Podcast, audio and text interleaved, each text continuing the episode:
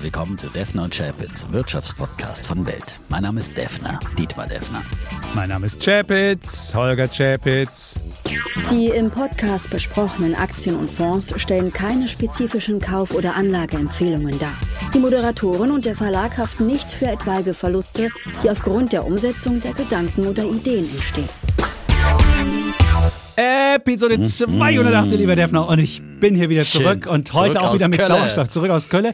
Heute mal nicht in so einer Telefonkabine ohne Sauerstoff. Ich habe festgestellt, ohne Sauerstoff kriegt man relativ schnell Wortfindungsstörungen. Echt? Dann stehst du da und dann sagst du das und dann Aber ab heute wieder mit Sauerstoff und dem Defner. Und es ist wunderbar, hier wieder zu sein. Und äh, Aber war auch mal ganz angenehm, einfach mal aussprechen zu können. Ja. Aber trotzdem, das Gegenüber ist immer wichtig, ja, bei uns, ja, weil so fernmündlich ist immer schwierig. Das stimmt. So, soll ich dir was sagen, Defner? Mhm. Wir haben völlig falsch hier angefangen, den Podcast. Es gibt nämlich, es gab ja jetzt die große Podcast-Konferenz in Denver. Oh, in Denver. Colorado, glaube ich, ist das. Ja, und da war auch unsere Kollegin. Christine heißt sie. Und sie hat, Haben wir noch ein paar Reisespesen übrig? nein, sie hat geschrieben, was einen guten Podcast ausmacht. Und sie sagt, it's all about the three Ws. Cesri. Ws, Ws, also World Ws. Wide Web. Nein, nein, nein, nein, nein. Das Wichtigste ist, den HörerInnen direkt am Beginn der Episode des Podcasts zu erklären, was sie erwartet, Was? warum sie dranbleiben sollen, aber auch warum du der oder die Beste bist, um diese Geschichte zu erzählen. So, Defner, jetzt würde ich sagen, jetzt machst du mal einen richtig gelungenen Podcast-Anfang hier, bitte. Was erwartet euch? Mega Steuertipps heute, wie ihr bis zu mehrere 10.000 Euro sparen könnt, wenn ihr die entsprechende Anlagesumme mitbringt, ja, würde ich mal sagen. Also mega, Mega. Steuersparen. Ja. Ich meine, hallo, da müssen doch beim Deutschen alle Lichter angehen und sagen, Moment mal, wie kann ich dem Blinden ein Schnäppchen schlagen? Das erfahrt ihr hier. Nur bei uns, exklusiv, ja. Ein exklusiver neuer Gedanke des Herrn Schäpitz, ja. Ja. So, was haben wir noch? Ich habe ein mega ETF mit dabei, ein Value Investment, das trotzdem 27,6 Prozent gemacht hat in diesem Jahr allein, year to date, ja. Das ist auch wieder Tausende Hat von Euro. 1000, ja, hat den Markt megamäßig geschlagen, ja. Und äh, dann gibt's noch ein bisschen Dresche für die SPD, äh, aber die hat sie auch verdient. Ja. Und äh, das war's von meinen. Also wir diskutieren. Und natürlich, hallo, kein hallo? Podcast ohne Crashangst. Hallo. Hallo? Also Cra Angst verkauft sich immer gut, ja. Also hallo, müssen wir jetzt alle sterben in diesem September. Mhm. Und die Frage? September 2023. Denk an das dritte W. Kommt der große Crash, ja? Ja. Die Antworten darauf nur bei uns, wie sie jetzt ihr Geld in Sicherheit bringen. Dr. Doom, Mr. Set klärt sie auf. Ja, aber jetzt musst du sagen, warum wir die geilsten bum, bum. sind, dass Warum das wir die geilsten sind? Ja. gut, das weiß ich jetzt ein bisschen. Die neuen, die, die Älteren wissen es, warum die geilsten sind. Der Defner Chapitz einfach unerreichbar, Ja. unerreicht. Und ja. für die jüngeren Und, äh, äh, Zuhörerinnen und Zuhörer vielleicht, hast du da sagen wir Idee? vielleicht, und unser Unique Selling Point Ja. ist natürlich, dass wir immer wieder auch mal uns in die Haare kriegen, dass wir hier echt sind, ja, dynamisch äh, und äh, was immer noch? Äh, witzig sowieso. Also ich meine, spontan. Alles. spontan Unterhaltsam, Humor, Edutainment. ja, Unterhaltsam kriegt ja. ihr hier geldwerte Ideen ja, und, und es ist, äh, es ist spontan, Ideen. ja. Also selbst dieses Intro, ja? Ja. Spontan ausgedacht, ja. Aber ich habe noch den zweiten noch Tipp. Ich habe den zweiten Tipp noch von hier? Christine. Was, was Das- war noch ein W? Also was habe ich glaube ich erzählt, ne? Was, warum, haben wir auch erzählt. Warum? Und, und Wer? Wer und, wir sind? Wer und, und warum wir die geilsten sind. Das haben wir eigentlich jetzt beantwortet. Die drei Ws sind weg, aber die, die, die zweite Idee, die ähm, Christine mitgebracht hat, das größte Wachstumspotenzial sieht die Branche in der Gen X und den Boomers. Das sind die, die Ja, etwas das ist unsere sind. Generation. ne? Also ich bitte. mein, aber wir haben natürlich jüngeres wir haben sie Publikum. nein, wir haben nee, sie nicht. Genau, ja. Also würde ich folgenden Vorschlag machen. Liebe junge HörerInnengemeinde, wenn ihr jetzt uns hört, dann gebt einfach diesen Podcast mit einem Link einfach an die Eltern weiter. Und dann sollen die das auch mal hören. Genau. Und dann haben Ja. die jetzt ja gerade, und vielleicht sollen die dann die ersten 30 Sekunden, als der Chapitz von wenig Luft in der Telefonkabine, sollen sie einfach überspulen, damit sie auch direkt dann an den drei Ws dran sind. Und vielleicht auch Genau. bei älteren Menschen Genau. kommt das gut an. Hallo, wenn man Steuern sparen kann. Leute- Und vor allem dieser Steuerspartipp ist ja besonders wertvoll für die, die schon was gespart haben. Absolut, da lohnt es sich richtig. Da können es auch Hunderttausende von Euros werden. wer weiß, wer weiß das schon, ja? Was äh, die Boomer so auf dem Konto haben, ja? Ja. Und allem, was sie gekauft haben und wann. Und Das da ist kommt's. das Entscheidende. Ja, Ja. da haben wir es. Gut. Also, und ich meine, hallo, Ich bin ja noch, äh, nein, eigentlich bin ich kein Boomer mehr. Ich bin ein quasi höchstens noch ein Late Boomer. Ja, Nee, Jahrgang bist- du bist- 1966. du bist Gen X. Gen X. Ich bin eigentlich Gen offiziell X. Gen X, Ja, ja. aber in manchen Kategorien zählt es dann noch als Boomer. Also es ist eigentlich schon noch ein, im Sinne der Babyboomer schon noch ein, Mhm. ein später Babyboomer, weil wir schon auch noch sehr geburtenstark waren. Ja, und ähm, ja. Und Ja. Ja. Haben wir das auch? Also ihr aber könnt kriegen natürlich auch Rentner ihr Fett weg. Das muss man schon auch dazu sagen, den Boomern. Ne? Also gegen, äh, für die Rente mit 63 sind wir hier nicht. Ja? Gut, also wer das, Zumindest also der- da, also da, wenn, wenn ihr mit euren Eltern, wenn die immer über die Rente mit 63 so im, im Liegestuhl sitzen mit 64 und jetzt den Podcast hören wollen, dann würde ich es nicht weitergeben, weil das könnte möglicherweise euer Erbe gefährden oder vielleicht zu Disruptionen in der Familie führen. Das wollen wir nicht. Nur für Menschen, wo die, wo die noch in die Hände spucken, so weiß ich nicht, geier Sturzflug. Wir steigern das Bruttosozialprodukt. Wenn Opa in die Ja. Fabrik geht oder sowas. Also Menschen, die sich Ja. noch an das äh, Bruttosozialprodukt erinnern können. Ne? So hieß es also früher, hieß es BSP. früher das. Bruttoinlandsprodukt, Ja. ja. So ist es. Und an die Zeiten, als Deutschland noch Medaillen bei Leichtathletik-WMs gewann oder. Fußball-Weltmeister wurde oder sowas oder selbst äh, Frauenfußball-Weltmeister wurde. Ja? Äh, in solche Sachen, Genau. als es noch Bundesjugendspiele gab mit Urkunde oder so Ja. bei Jugendligen noch äh, um, um Punkte gespielt wurde, so also so. Naja, Genau. Also all sol- das, solche Leute, solche die, Leute, die wollen wir hier haben. So, dann haben wir das jetzt auch erklärt. Also wir haben das, die Menschen, die die Ärmel hochkrempeln. So würde man das im, im Altdeutschen wahrscheinlich sagen. Gut. Aber wir haben trotzdem ein großes Herz für die Jungen Ja. und ähm, weil wir wollen, dass ihr eben nicht den Fehler eurer Elterngeneration, weil ich meine, es gibt leider ja nicht so viele äh, aus dieser Boomer-Generation, die große Aktienvermögen haben, die da möglicherweise viel, viel Steuern sparen können. Äh, die einen haben sich im neuen Markt verzockt und, äh, und dann äh, Aktien, Aktien wieder angefasst und dann genau. ihren Kindern immer erzählt, Aktien sind Teufelszeug, nein, das ist ja Spekulation, bloß keine Aktienrente, das ist ja wie Casino, lass bloß die Finger davon, wie kann ein Staat eine Aktienrente einführen, hallo, da ist die Rente gar nicht mehr sicher, ja, So Ja. also das geht auch nicht, also äh, könnt ihr uns auch schicken, diese Leute, ja, ähm, und vielleicht, ja, wer, also wir haben ja schon viele überzeugt hier, ja, von der langfristigen Perspektive des Aktienmarkts. Und es ist nie zu spät. Selbst ja? mit 60 Selbst kann man mit das jetzt- oder mit kann man, 65 hat man, kann man ja anfangen. hoffentlich auch noch 30, 40 Jahre zu leben. Ja? Genau. Und äh, da macht immer noch ein Aktiensparplan Sinn. So ne? es. Da muss man nicht immer nur, kann man immer auch noch Vermögensaufbau und denkt an euer Erbe, liebe Leute. Ja, also ich meine, was eure Boomer-Eltern vielleicht nochmal gut zur Seite legen und renditeträchtig anlegen, ja, das kommt vielleicht später euch zugute. Also von daher ähm, lohnt es sich hier auch dann eben ein paar Boomer für diesen Podcast zu gewinnen und ja, haben wir da Zeit, ne? Also wir, wir sind ja eher auch ein längerer Podcast. Mhm. So ne? ist es. Genau. Erzählen ja auch ab und zu mal Geschichten von früher. Ja, so. Jetzt haben wir eigentlich schon mal, jetzt haben wir den Unique. Unique Selling Point haben wir erklärt. Dann könnten wir eigentlich so Haben zum, wir To-Dos zum abgearbeitet. haben wir die Ws abgearbeitet, jetzt können wir zum, zum Podcast kommen, Zum oder? Pod, ja, können wir anfangen, ja. ich- Vorher machen wir grundsätzlich, wir haben ja auch, wir können es ja nochmal allen neuen erklären, aber da, Ja. da, wir haben eine Struktur, aus wenn es noch nicht so aus. Wir haben Ja. immer ein Top-Thema. Das ist heute eben die Frage, kommt der September-Crash? Ja, so wie damals Beispiel. 1987, mein erster Crash, den ich erlebt habe. Oder war der War jetzt nicht im? September. Der war im Oktober, ne? Ja. Ja, genau. Gut, aber September ist auch eher ein- ein schwächelnder Oktober, Monat. Aber genau, September, Oktober sind schon Crash-Monate und äh, genau. Und auf jeden Fall historisch äh, wie der August ein schwacher Monat. So, das wird die Frage sein. Und ähm, Bulle und Bär haben wir jeweils dabei. Jeder von uns darf einen Bullen und einen Bären vergeben. So. Genau. Und am Freitag gibt's wieder eine TV-Ausgabe. Wer sich erst, ja genau, wer uns erstmal kennenlernen möchte, wie wir denn auch so optisch rüberkommen. Mhm. Also gut aussehende links bin ich.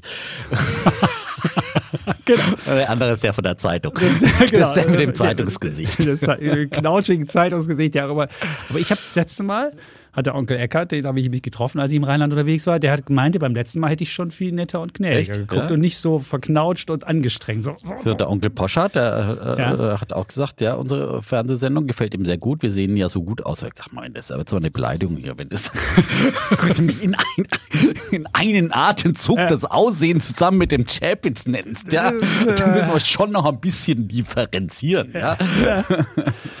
Du bist ja Sean Connery der, der, der Börsenunterhaltung. Ich bin Was will ich denn da? Was ist du? Du bist da, ja, du hast ja Züge von Ulrich Wickert, ja. Wegen der Nase. Ja, danke, ja, ja, aber danke, die, danke, auch die Länge, ja, so die Ja. ganzen, die Länge Das der, der? Gliedmaßen des Schlachsigen und so weiter, ja. Das ist der Ulrich Wickert, der Börsenunterhalter. Gut, ja. dann haben wir das, also der Sean Connery Aber was und hat der er mal am Ulrich Schluss Wickert, gesagt? Hat er auch mal schon. Der, stimmt, der sagt das am Schluss immer bei, der, bei den, Tagesthemen Tagesthemen. früher, also jetzt Die für eure. Eltern, ne? die, die Schluss. Nicht alles wird gut, das war die äh, beim ZDF. Äh, Was hat der Wickert immer was gesagt? hat der Wickert immer gesagt? Gut, ich, ich werde wir werd den Herr raus. Dr. Google mal fragen. Ja, ich frage wir ja während der. Sendung hier Dr. Genau. Google. Wir haben nämlich unsere Rechner hier offen, anders als beim Glotzcast. Da müssen wir alles Da ja müssen- im Kopf haben. Und wir Ja, haben noch keinen ja. Neuralink Nee, ver wir verdrahtet Nee, im Kopf. deswegen gibt es da ganz wenige Zahlen. So ist es. Sehr gut. haben sie nicht so mit den Zahlen. Ja. So, also am Freitag wieder ein Glotzcast nach einer kleinen Pause. Dann sind wir froh, wenn ihr wieder einschaltet um 17.45 Uhr. Auch sonst gerne immer zur Börse am Abend. Aber am Freitag brauchen wir die Gemeinde wieder äh, Mhm. vereint. Die Gemeinde, ja. Und ähm, ja, ähm, dann hat sich ja einiges getan. Letzte Woche kamen ja nun die lang ersehnten Nvidia-Zahlen und äh, Kollege Chapitz mit seinem überbordenden Optimismus als ja ähm, äh, einiger Bär hat äh, recht behalten, muss man sagen. Ja. Es ist All deine die ja. optimistischsten Erwartungen wurden ja übertroffen. Und ich habe ja in der Tat dann, wie ich es angekündigt habe, dann an, am letzten Dienstag nochmal eine Shortwette gemacht gegen Nvidia. Und ähm, da habe ich natürlich ein bisschen verloren. Ähm, Ich habe dann vier Nvidia-Aktien geschortet quasi an diesem Dienstag und ähm, habe die Wette dann nach den Zahlen gleich aufgelöst. Ich hätte ein bisschen am Donnerstag, ne, also am Mittwochabend kamen ja die Zahlen, die ja überbordend äh, sensationell und mit einer Prognose, da fehlen einem wirklich die Superlative Ja. ausgefallen ist. Ja, und ähm, dann gab es ja nach Börse ist ja erstmal 8, 10 Prozent hochgeschossen und am nächsten Tag im, im Börsenhandel hat sie dann Gott sei Dank nicht mehr ganz so stark eröffnet und ich habe dann um, mit einem Plus von 4 Prozent, als die Aktie ungefähr 4 Prozent zugelegt hat, dann äh, Mit dem leichten, mit dem blauen Auge. Mit dem, bin ich äh, mit einem kleinen, leichten blauen Auge quasi rausgekommen. Und wenn ich ein bisschen mehr Geduld hätte gehabt hätte bis Freitagabend, äh, hätte ich eigentlich sozusagen. Hat sie äh, wieder verloren, genau. Freitag hat sie verloren. Null irgendwie, äh, So ist es. Und Montag hat sie wieder leicht im Plus. Ja. Also man merkt wirklich, da ist eine riesen, das ist auch eine der meistgehandelten Aktien. Normalerweise ist immer Tesla eine der meistgehandelten Aktien, weil da ja immer die, die, die große, äh, der, der große Kampf ist. Tesla ist das Unternehmen, was mal Mhm. ganz groß, sonst ist ist ja auch hier im Podcast immer so, dass der Kollege Defner und die anderen sagen, viel zu überbewertet, wird ein normaler Autobauer, die Margen werden fallen, so. Und die beiden streiten sich bei Tesla und bei Nvidia ist jetzt ein ähnlicher Streit im Gang an der Börse. Geht es ja darum, haben wir jetzt Peak Nvidia? Wenn man die Zahlen gesehen hat und die Margen vor allen Dingen aussieht. Also das heißt ja immer, your margin is my opportunity. Das hat ja äh, Jeff Bezos mal diesen Spruch geprägt. Und genau, also wenn ich jetzt ein konkurrierender Chip-Hersteller wäre oder wenn ich Google wäre oder Microsoft oder, oder auch ähm, Meta, die ja selbst auch eigene Chips herstellen, würde ich sagen, so Leute, also diese Marge, die zieht Konkurrenz an. Das ist einfach ein ganz normales kapitalistisches Prinzip. Wenn ich sehe, dass jemand zu so überzogenen Margen, zu solchen Preisen das wegbekommt, dann gibt es Konkurrenz. Auf der anderen Seite muss man sagen, wenn die Dinge natürlich so teuer verkauft werden, das lag wahrscheinlich auch am Preis, dass die Zahlen so gut waren, Ja, dann wären die Rechenoperationen mit diesen Dingen natürlich auch wahnsinnig teuer. Und dann muss ich mich fragen, kann ich es mir leisten, noch irgendwie meine, meine künstliche Intelligenz mit so viel Daten zu füttern oder muss ich möglicherweise meine Datenmodelle auch anders machen, dass ich weniger von dieser Rechenkapazität brauche? Also diese beiden Effekte werden kommen und dann ist eigentlich kurzfristig für Nvidia vielleicht noch zwei Quartale äh, noch gute Zahlen drin, weil die Leute natürlich alle auch noch, da gibt es natürlich so ein Order-Backlog und so weiter. Aber irgendwann ist dann auch mal eine gewisse äh, ja, Grenze erreicht. Der letzte Scheich und der letzte äh, Genau. dumme, dumme CEO auch noch seine KI Genau, Budget verpulvern will. 40.000 und dann- kostet ein Chipsatz. Wahnsinn, Guten Tag, ja so ein Prozessording. Hermes-Täschchen des, äh, des CEOs. Ja, ich bin ja auch KI. Ja, ich meine, äh, bloß, dass man sich dann KI-Unternehmen kennen kann. Ja, Ja, hängt man genau. seinen, K- am besten sein Nvidia-Chip außen ran ans Türschild. Ja, So wir sind. KI. Ja? Wir haben auch einen Nvidia-Prozessor uns gekauft. Ja, oh, Das wir ist sind teuer, sowas von genau. KI. Ja, also wir sind auch dabei im Zukunft. Und insofern kann ich mir vorstellen, dass es Für einen kurzfristig Nvidia-Chip nochmal- kannst du natürlich, kriegst du auch gleich wieder richtig Marktkapitalisierung als börsennotiertes Unternehmen. Stimmt. Ja, also das ist so. Aber es kann natürlich sein, dass irgendwann da der, der Hype erstmal ein bisschen abflacht. Und also ich glaube schon, dass Nvidia langfristig eine, eine KI-Company sein wird. Und wenn man jetzt auf, auf Sicht von, weiß ich nicht, zwei, drei Jahren hat, würde ich da jetzt keine Gefahr sehen. Aber es kann schon mal sein. Und wenn man Nvidia die Historie kennt, die haben ja ganz häufig schon mal 80 Prozent verloren. Das ist ja nichts Ungewöhnliches, dass die Aktie auch mal richtig einbricht. Also jetzt würde ich nicht sagen, Also ich glaube bricht sie dass- 80 ein, würde ich nicht Nein, denken, aber, ich, glaube, denke schon. Also die Reaktion nach den Zahlen zeigt jetzt wirklich, finde ich, dass das der Peak erreicht ist hier bei den 500 Dollar. Weil ich meine, wer nach solchen Zahlen nicht mehr wirklich dann nachhaltig zulegen kann, äh, sondern dann ab, abverkauft wird äh, am, am Tag danach schon und am, am selbst Mhm. am Tag nach den Zahlen am Ende des Tages plus noch ein mickriges Plus hat und am, am Freitag dann quasi äh, im Minus schließt. Also im Prinzip per Saldo zwei Tage nach den Zahlen dann äh, ein, ein Minus hat. Und so sensationelle, überbordene Zahlen, weil meine Wette war ja auch, wenn sie nur so ein bisschen nur ein bisschen überperformen oder inline sind, dann wird die Aktie abschmieren. Das wäre garantiert passiert. Ja. Äh, das ist dann nicht passiert. Auf darauf hatte ich gewettet und äh, wie gesagt, ähm, es war eigentlich dann im Nachhinein eine äh, relativ risikolose Wette.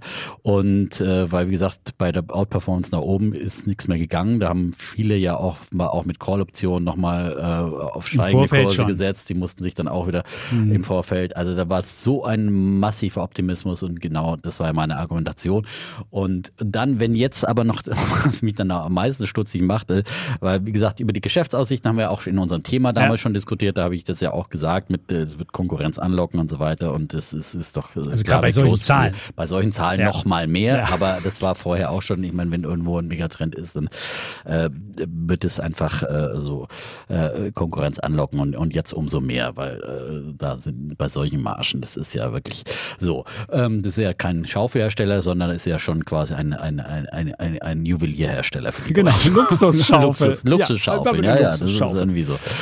Und ähm, so. Und ähm, Du wolltest sagen, was dich noch ich wollte, ich skeptisch wollte sagen, gemacht was mich hat. skeptisch genau. macht, ist dann, dann eben noch ein Aktienrückkauf auf diesem Niveau, wenn, wenn so, schon eine ja. Aktie auf äh, äh, Rekordniveau notiert und dann wissen Sie nichts Besseres mit dem Geld anfangen, also sagen, wir machen jetzt 25 Milliarden äh, Dollar Aktienrückkauf bei diesem, also entweder Sie sind meinen, dass es so wahnsinnig weitergeht und das Mhm. ist so eine super günstige Einstiegskurve, glaube ich eher nicht. Also ich meine, offenbar, zum einen haben Sie investmentmäßig, offenbar sehen Sie nicht, wo Sie Ihr Geld jetzt anlegen können und äh, klar, Sie wollen es irgendwie den Aktionären aber auch zurückgeben, aber, aber da- dann so einen aufgeheizten Aktienkurs noch anzuheizen, das ist, kann auch nach hinten losgehen.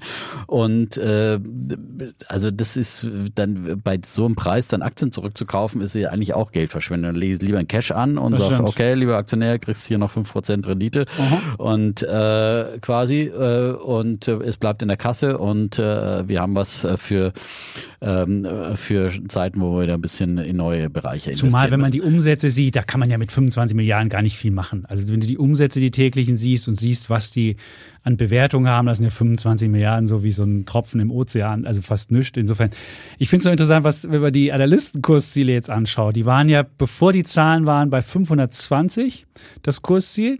12 Months Target, also auf 12 Monats und jetzt ist es auf 642 ist das 12 Monats Kursziel der Analysten.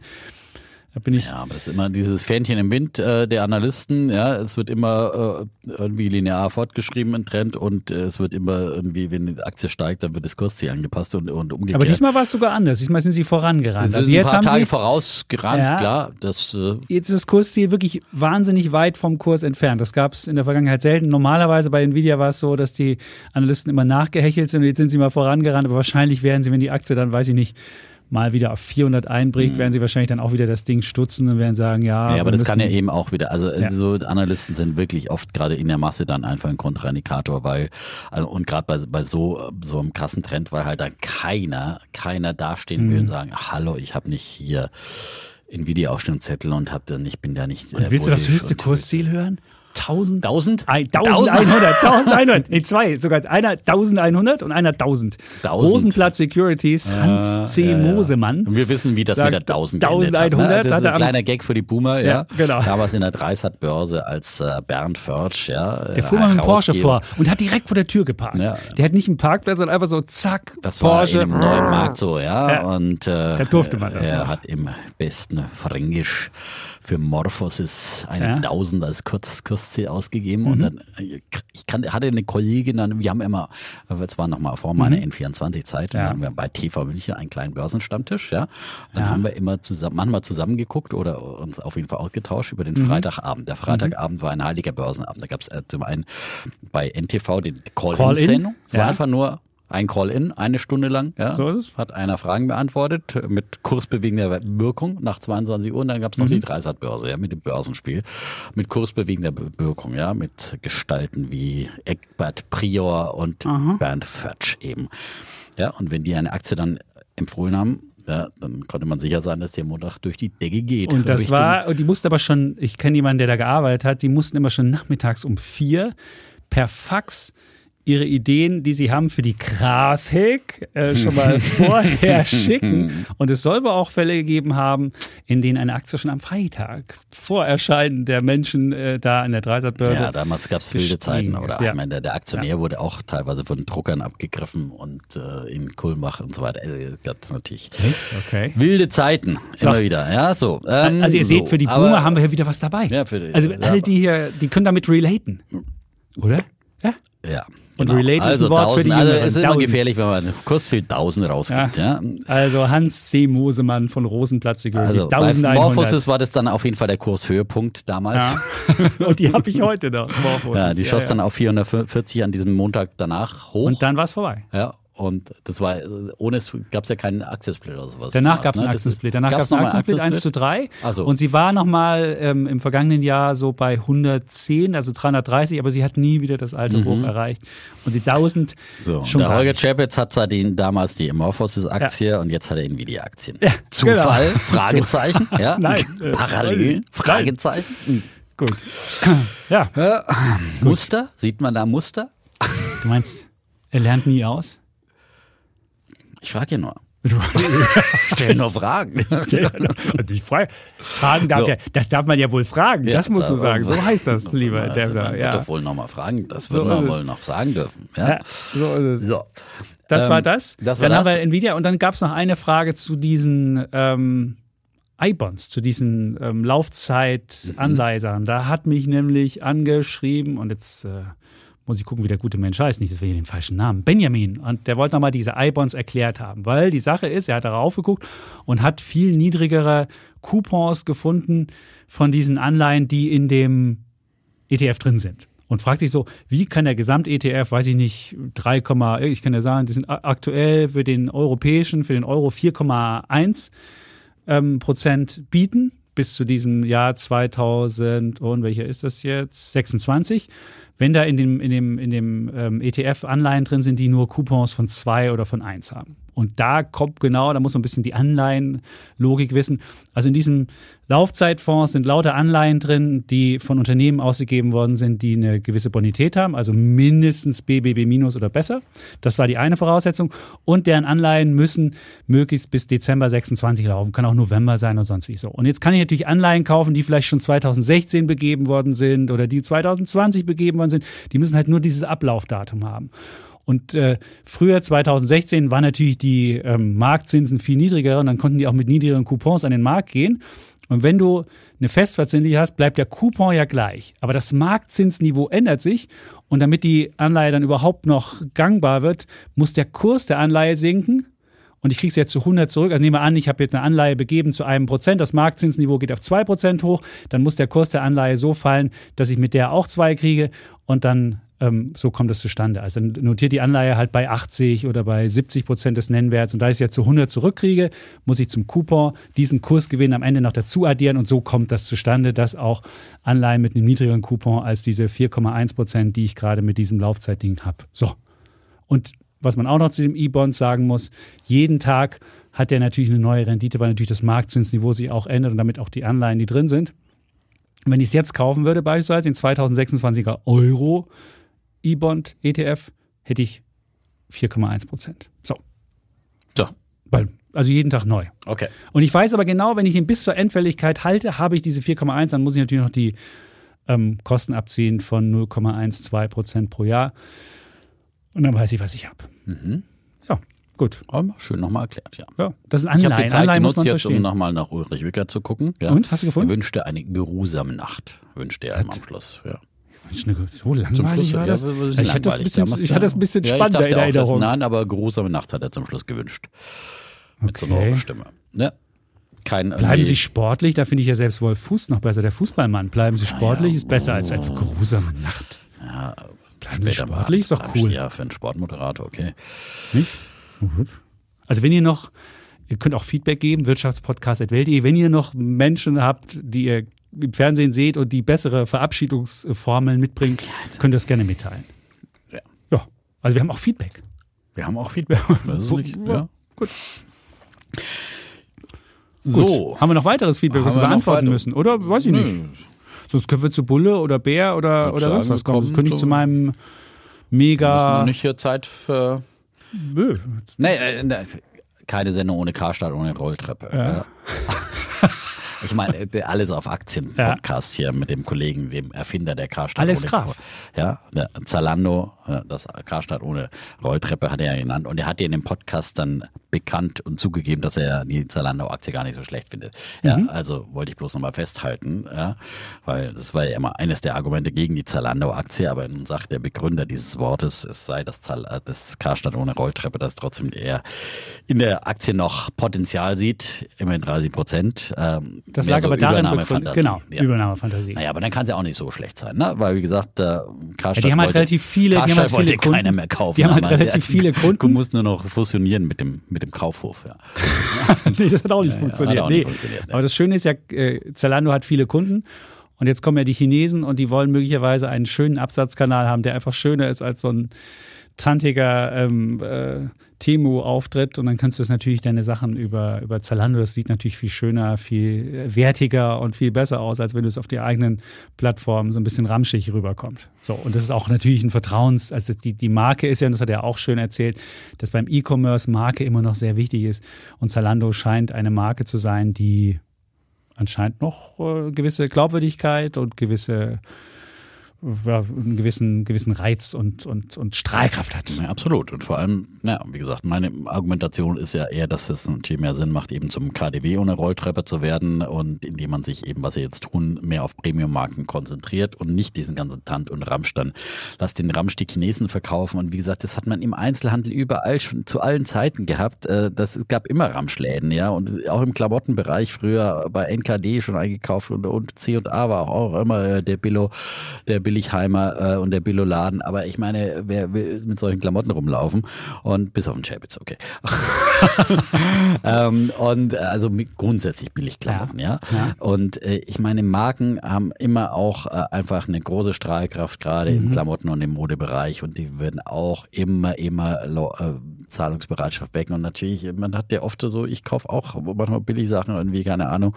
Äh, aber ich kaufe mir auch gerne Marken und, äh, und finde, die Mischung macht's. Und deswegen, glaube ich, muss man sich jetzt auch nicht diese Sorge machen, dass jetzt wir nur noch äh, Billokram aus, aus äh, China haben werden, der uns überschwemmt und überhaupt keine, äh, keine vernünftigen Aber, äh, Konsum und jetzt würde ich meinen Gegen, meine Ge- Gegenrede halten und die würde so aussehen, dass bei Zalando hat ja keine eigene Marke. Die, haben natürlich, die haben natürlich eine Marke für, ich steuere die an und weiß, da kriege ich ein gewisses Kaufhaus. Versprechen. das- also die das ist ein Marke gewisses ist Kaufhaus. Karstadt so. quasi, ne? Genau, die Karstadt Äh, ist aber und so. Und jetzt Karstadt kaufe ich da Kram. Dir, Und der Kram, den sie verkaufen, ist ja ein, der kann ja der, weiß ich nicht, die, die, die Markenhersteller, die da verkaufen, wenn er verschiedene Marken unter einem Dach verkauft. Und wenn jetzt der Adidas-Mann sagt so, ach nee, weißt du, ich will meine, meine, meine Geschäfte ein bisschen ausdünnen und will ein bisschen exklusiver werden und habe keinen Bock auf so ein Zalando mehr und beliefer die nicht mehr, hast du ein Problem. Das gleiche könnte mit Nike passieren und sonst wie. Und Zalando ist ja eher so ein, nicht richtig hochpreisiger, sondern eher so ein mittelpreisiger. Das ist der P&C wenn man es mal auf Textil übersetzen würde. Und P&C ist genau daran gescheitert, dass sie weder, die waren nicht billig genug, dann hätten sie überlebt, aber sie waren auch nicht exklusiv und teuer genug, sondern sie waren genau in der Mitte.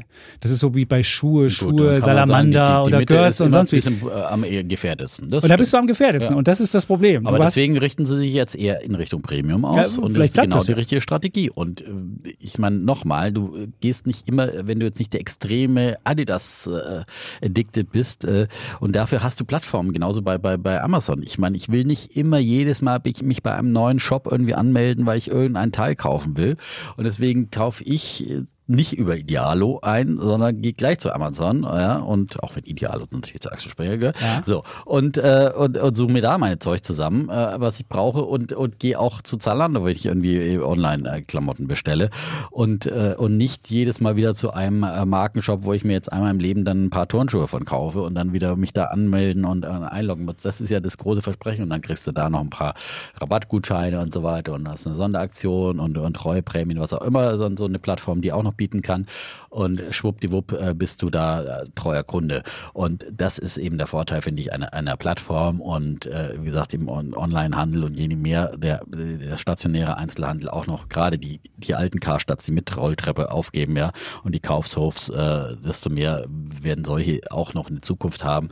Und deswegen bin ich da auch guter Dinge, dass, dass, äh, dass äh, Zalando da äh, vor den Chinesen da und dem ganzen äh, Ramsch und, und Tant und so weiter. Und wie gesagt, im, im stationären Primark äh, ist vor Jahren äh, hier, äh, keine Ahnung, 10, 15 Jahre, wann sind die in die Stadt gekommen, hier nach Berlin. Und ich weiß noch, dann kamen meine Nichten und Neffen, als sie mich besucht haben und äh, zum Alex wir gefahren. da zum, ja, damals ja. war der erste war in, in Schöneberg, erste Primark. Ja. Wirklich? Ja.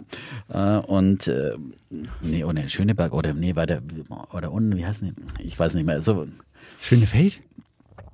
Schöneberg? Da, da gab es auch die Passagen. Egal, äh, fällt jetzt nicht gerade. Also weiter ein bisschen nicht so zentral, ja, muss man schon okay. richtig hinpilgern. Und dann ist man da hingepilgert und hat sich irgendwie seine Tüten voll gemacht und hat sich gefreut, was man für, wie viel Klamotten man für 50 Euro Taschengeld sich mhm. kaufen kann.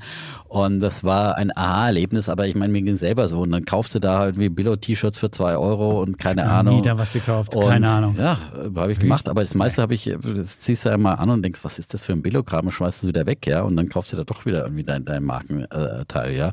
Ich kaufe gerne natürlich auch Marken reduziert, aber, aber so Billo-Billo ist irgendwie, ja, meinst du, klar, für irgendwas, wie gesagt, äh, hat alles seine Berechtigung und Primer gibt's immer noch und da kommen die Busse auch so aus Polen und kaufen mir ein und nicht mehr wir fahren zum Polenmarkt, sondern äh, so und ähm, aber deswegen gibt's auch immer noch äh, viele andere. Natürlich ist auch der stationäre Einzelhandel, aber da gibt's ja die, die grundlegenden Trends, dass der Einzelhandel grundsätzlich in Gefahr ist. Aber wie gesagt, auch da gibt es Strategien, um zu beleben.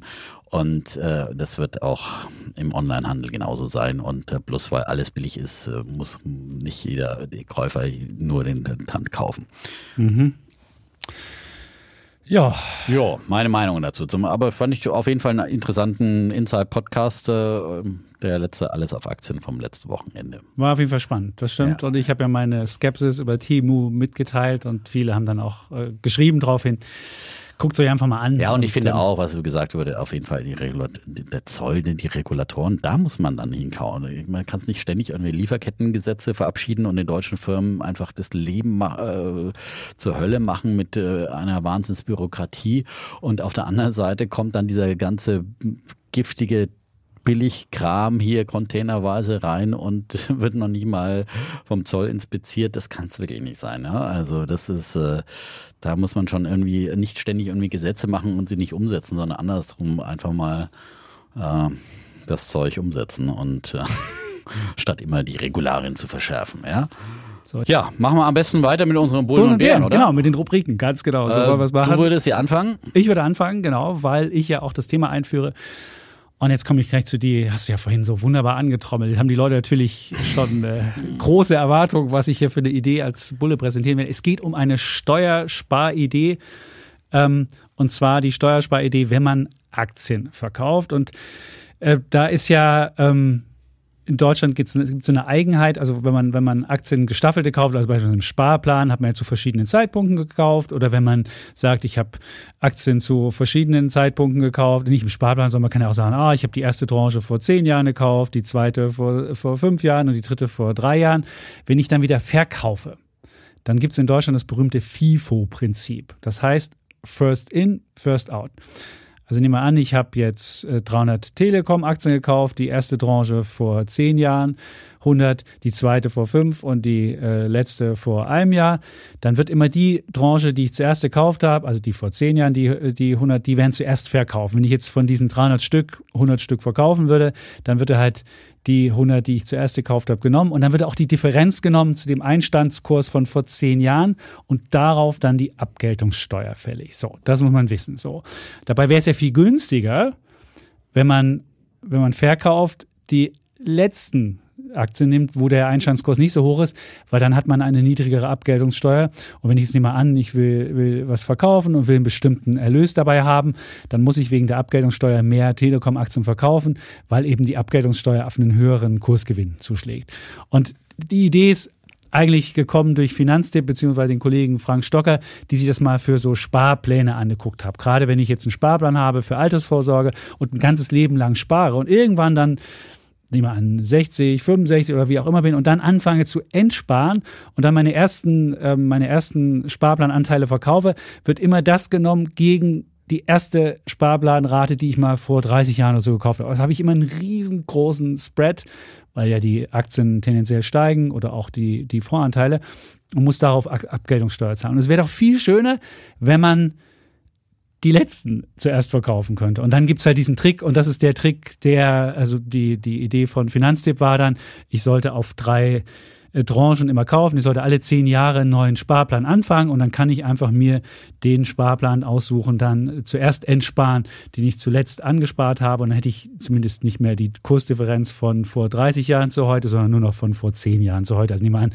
ich würde 30 Jahre sparen, würde ich zehn, die ersten zehn Jahre den ersten Sparplan, dann würde ich einen neuen Sparplan aufmachen mit einem, mit einem neuen ETF drin. Es gibt ja ganz viele MSCI World ETFs, also kann ich ja, das kann ich ja ganz einfach machen. Und dann würde ich nach weiteren zehn Jahren nochmal den dritten kaufen und dann würde ich halt beim Endsparen den, den ich zuletzt gekauft habe, nehmen. Dann wäre die Kursdifferenz nicht so hoch und dann müsste ich nicht so hohe Abgeltungssteuer machen und dann könnte ich besser entsparen. Aber was viel einfacher geht, und das ist im deutschen Steuerrecht heute noch möglich, ich kann meine Aktien in ein anderes Depot verschieben. Und jetzt kommt genau der Trick, wie ich es, ohne dass ich vorher in verschiedenen äh, Tranchen kaufen kann, sondern ich kann mir nicht mal an, das habe ich bei meinen Nvidia-Aktien jetzt, ich habe Nvidia im Sparplan gekauft und würde jetzt mir ein paar Aktien verkaufen wollen. Davon nehme ich an, ich hätte 100 Nvidia-Aktien ähm, über, den, über den Sparplan gekauft und würde jetzt davon 50 verkaufen wollen. Wenn ich das jetzt nach dem alten Prinzip machen würde, würde die erste Rate von Nvidia ähm, zuerst verkauft und dann hätte ich diesen riesen, diesen riesige Differenz, müsste riesige ähm, ähm, Steuer zahlen. Wenn ich aber jetzt mir noch ein zweites Depot anlege und einen Teil meiner Nvidia-Aktien von dem einen Depot ins andere rüberschiebe, also Depotübertrag mache, nicht, nicht die gesamten Nvidia-Aktien, sondern nur einen Teil. Nehmen wir an, ich habe jetzt 100 Nvidia-Aktien und ich würde jetzt einfach sagen, okay, ich schiebe mal von diesen 100, weil ich 20 verkaufen will, 80 in ein anderes Depot rüber. Nehmen wir an, ich habe jetzt ein Video, habe ich einen Sparplan bei Scalable und würde jetzt sagen, okay, ich schiebe mir diese, äh, diese 80 Aktien in mein anderes von Trade Republic, habe ich auch ein, ein, ein, Depot und die schiebe ich mir rüber. Dann würde bei diesem Depotübertrag würde automatisch die ältesten Aktien genommen und in das andere Depot übertragen. Und dann würde ich bei Scalable meine 20 Aktien noch äh, übrig bleiben und das wären die jüngsten Aktien. Und wenn ich dann sage, die 20 verkaufe ich, hätte ich also viel günstigere Einstiegs-, also viel, viel höhere Einstiegskurse, müsste nicht so eine hohe Abgeltungssteuer bezahlen und müsste nicht, wenn ich einen gewissen Kursgewinn machen will, nicht so viele Nvidia-Aktien ähm, verkaufen. Und das wäre der Riesenvorteil. Also man könnte einfach um diesen Einstiegskurs der immer dafür genommen wird, um die Abgeltungssteuer und die Differenz zu machen, den könnte man einfach verbessern, wenn man einfach noch ein anderes Depot aufmacht und dann einen Teil der Aktien überträgt.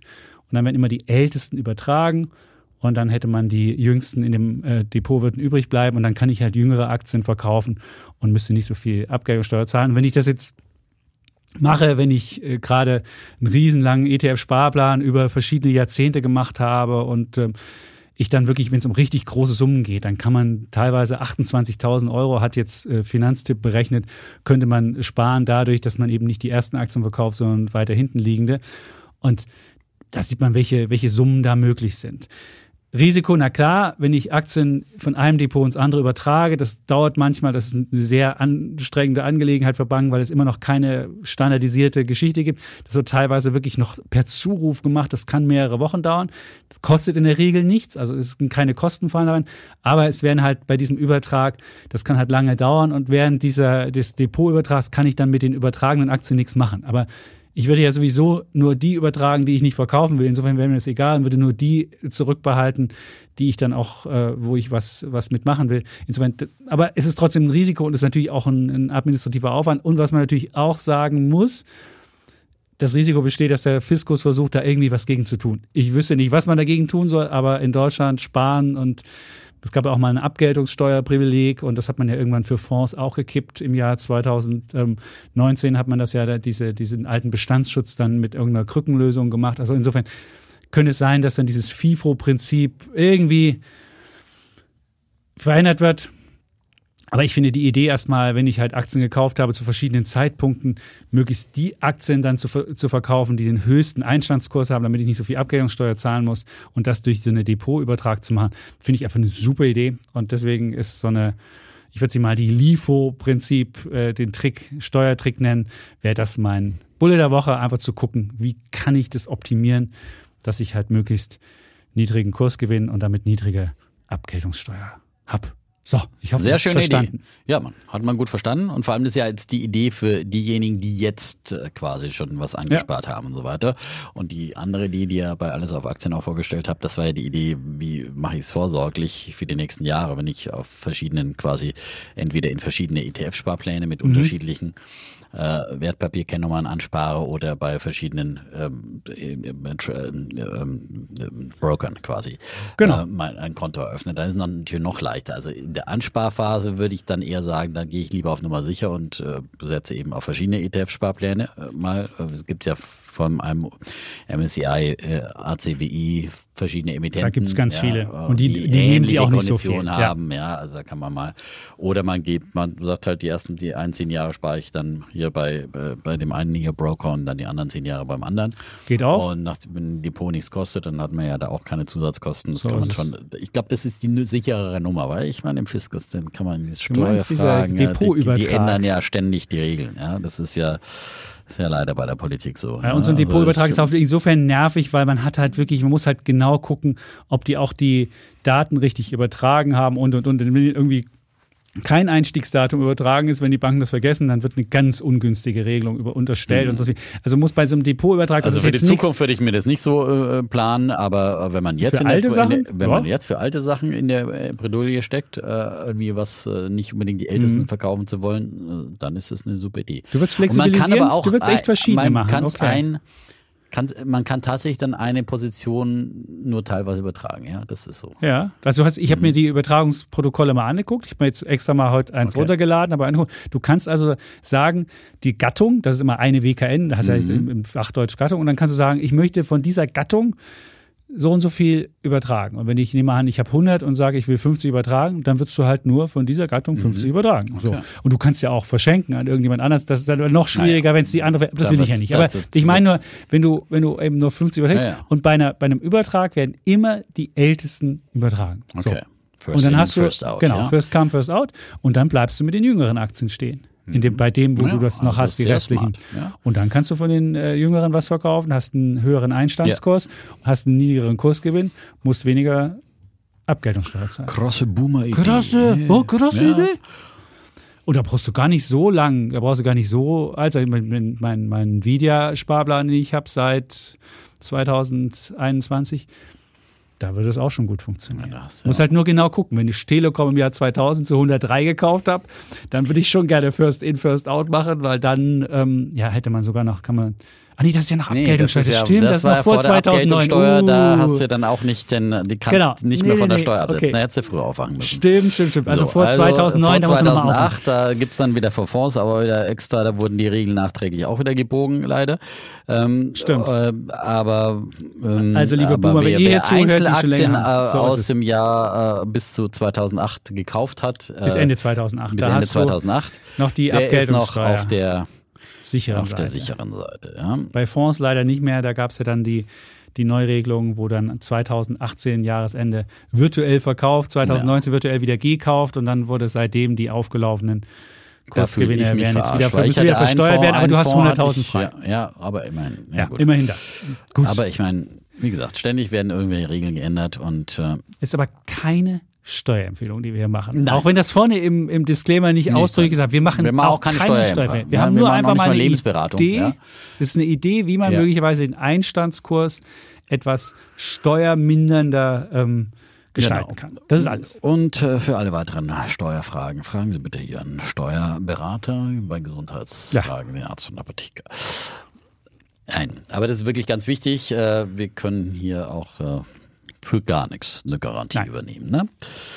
So, und äh, Dann bin ich bei meinem Bären der Woche. Ja, Okay. das hat mich am Wochenende wirklich auch wieder aufgeregt, als diese Meldung rauskam. Die Bild am Sonntag hat sie, glaube ich, zum ersten Mal rausgehauen, dass die äh, SPD schon wieder ja, äh, tolle Ideen hat, wie wir die Mo Wohnungsnot hier beseitigen können. Ja, anstatt dass man auf die Idee kommen könnte, äh, wir fördern jetzt einfach mal den Wohnbau, wir machen es Investoren einfacher, Wohnungen zu bauen in einem schwierigen Zinsumfeld, in einem äh, Umfeld, wo alles teurer wird, Materialien, Baukosten steigen und so weiter und so fort.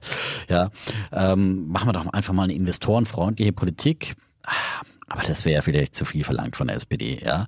Das wäre auch vielleicht zu, zu langfristig gedacht für Politik grundsätzlich, ja. Ähm, kann es doch einfach einfacher machen, ja. Und äh, warum, ich meine, senken wir doch, äh, so, machen wir doch einfach einen neuen Mietendeckel, ja. Äh, wieder mal wieder. Äh, eine Das ist ein Einheitspreis wie im Osten. Ja. In der DDR gab es Genau, eine Einheitsmiete. Einfach mal wieder. wenn's, Einheitsmiete. Äh, genau. Dann Ja, kommen mal die zwar wieder runter, die Hütten, aber erinnern und wir uns wieder an den an den Sozialismus äh, und äh, Ja. weil wir haben ja noch überhaupt nicht genug. Wir haben ja einen komplett deregulierten Mietmarkt. Also so jetzt Ironie beiseite. Ja, also bitte. sie hat eine neue Idee äh, für eine re weitere Regulierung am Mietmarkt, äh, einen weiteren Mietenstopp, äh, wie sie ihn nennen. Und zwar will die SPD-Bundestagsfraktion Mieterhöhungen stärker bremsen. Gegenden mit angespanntem Wohnungsmarkt sollen sie in drei Jahren um maximal sechs Prozent und zudem nicht über die ortsübliche Vergleichsmiete steigen dürfen. Also die ortsübliche Vergleichsmiete meines Wissens, äh, ich bin ja auch Vermieter und äh, habe auch nochmal nachgeschaut, darf man sowieso nicht über die ortsübliche Vergleichsmiete erhöhen. Also das hätte man sich auch sparen können, diesen Zusatz. Und ähm, jetzt aber nur noch in drei Jahren um maximal sechs Prozent.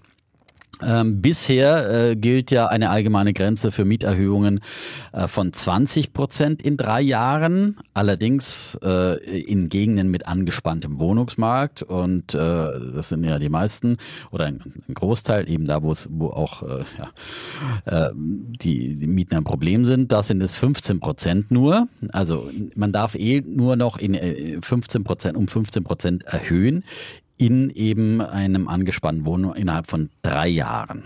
Und ähm, da muss man wissen, und dann eben nur bis, äh, eben ja auch nur bis äh, zur ortsüblichen Vergleichsmiete, die eben im, im, im Mietspiegel dann definiert wird. Also äh, man kann eben auch nicht äh, alle drei Jahre um 15 Prozent erhöhen. Und dann gibt es sowieso wieder Abstände, kann man ja auch erst wieder, wenn man erhöht hat, muss man ja auch wieder eine Zeit lang warten und so weiter. Also es, äh, es ist nicht so, dass man alle drei Jahre um 15 Prozent permanent äh, die Miete erhöhen kann äh, wie, wie das vielleicht äh, klingt, sondern äh, gibt es eben sehr, sehr viele andere Regularien, unter anderem eben dann die, die ortsübliche Vergleichsmiete, äh, über die man nicht, nicht hinaus darf.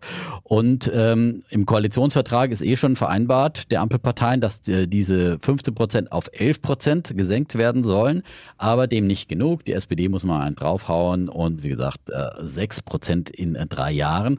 Dann wollen sie auch die Indexmietverträge, äh, mit denen man eben mit, haben wir auch schon mal diskutiert hier, äh, es gibt ja auch Indexmietverträge, da, wo die Miete automatisch erhöht wird, die an die Inflationsrate gekoppelt ist. Davon haben Mieter jahrelang, jahrzehntelang profitiert, weil die Mieten eben äh, sehr, sehr gering nur gestiegen sind. Ähm, und also das soll dann auch wieder äh, geändert werden und äh, ähm, soll quasi statt der Inflationsrate sollen die eben an die allgemeine Entwicklung der Netto-Kaltmieten gekoppelt werden. Frage ich mich auch, äh, ob das überhaupt ein Vorteil für den äh, Mieter ist, ja, weil jetzt haben wir mal eine äh, kurze Zeit eine hochschiedende Inflationsrate gehabt, ja, aber ähm, äh, in der Regel in den letzten Jahren war es ja so, dass eigentlich die Netto-Kaltmieten dann wieder wieder stärker gestiegen sind als die Inflationsrate allgemein, ja, also das Schuss kann auch wieder nach hinten losgehen.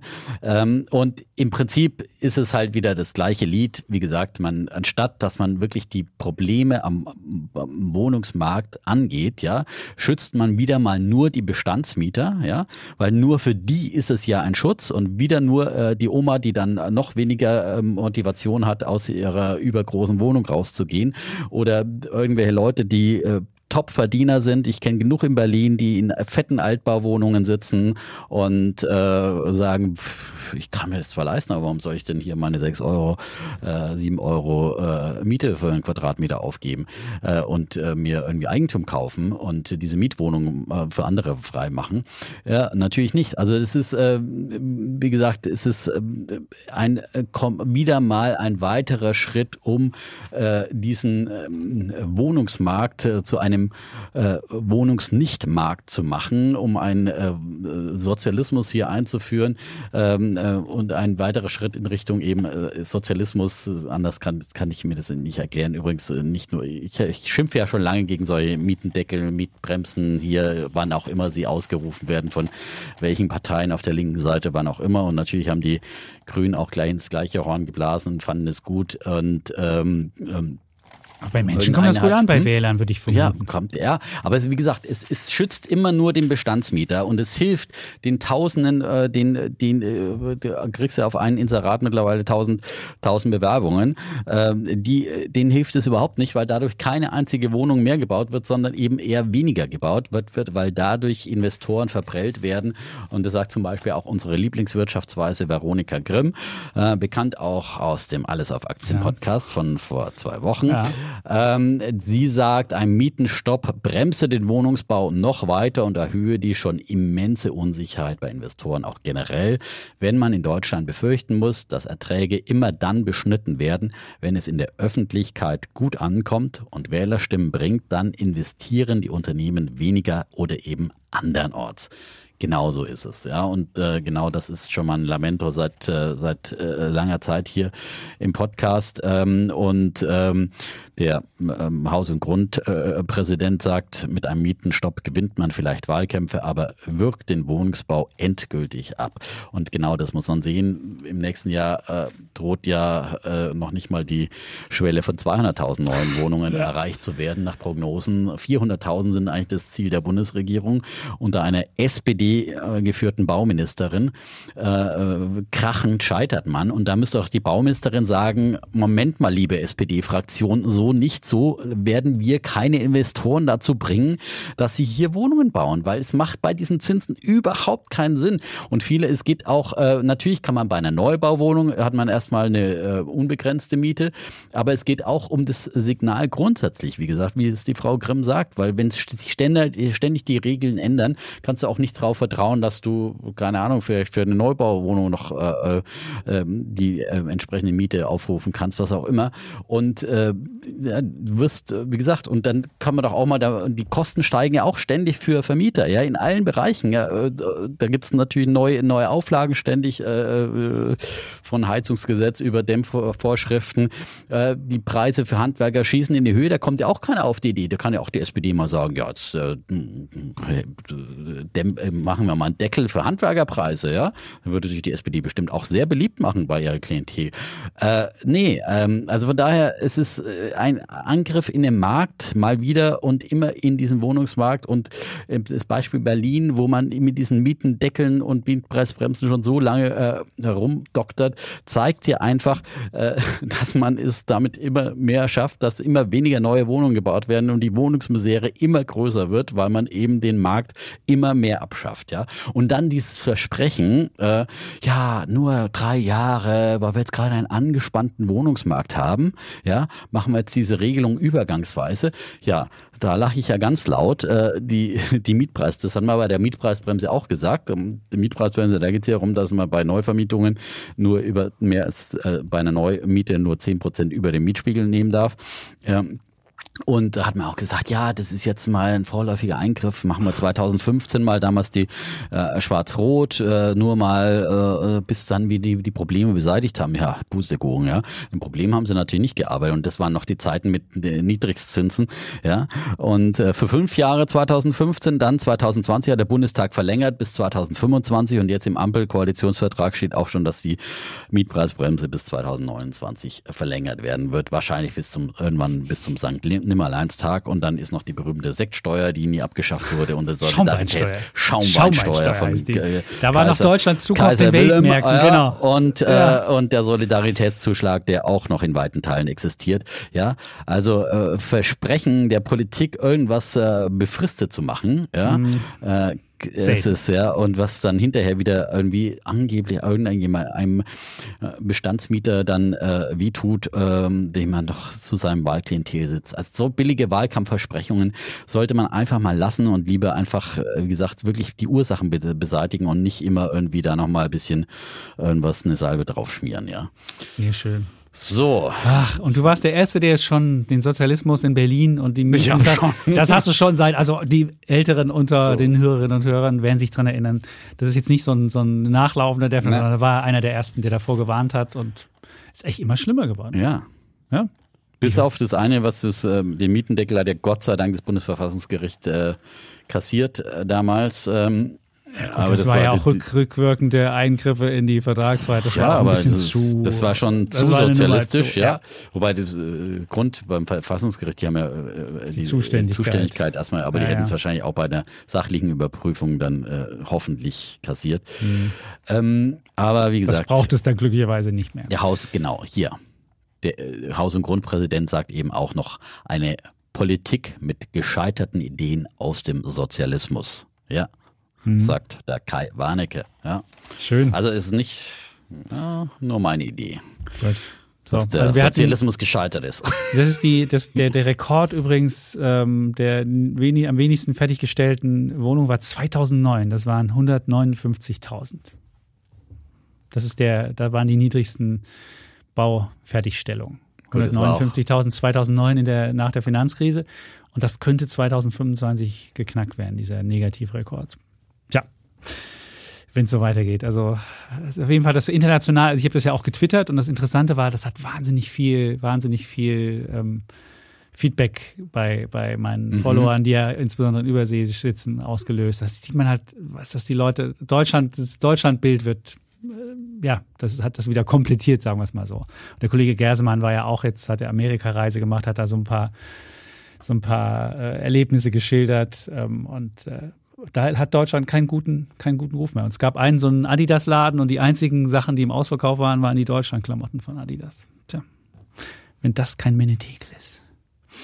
Ach so, im Ausverkauf, im Sale. Ja, ja im Sale. Ja, ja Deutschland war im Sale. Ja. ja, gut. In Amerika würde ich mir jetzt auch nicht unbedingt Deutschland-Klamotten kaufen, aber und bei den sportlichen Erfolgen in letzter Zeit äh, kauft da keiner mehr Trikots. Du hast darauf hingewiesen. Ja, darauf äh, hingewiesen. Ja, dass selbst bei der Leichtathletik wäre irgendwie. Also, ich glaube, Leichtathletik waren wir doch schon auch mal irgendwie, ja. Noch, da waren wir im Osten, da waren wir noch. Die Heide Rosenthal damals noch. Ja, genau. München. Ja. Ah, ich war dabei. Also, ja. Ich war Dann, schon am Leben, ja. ja.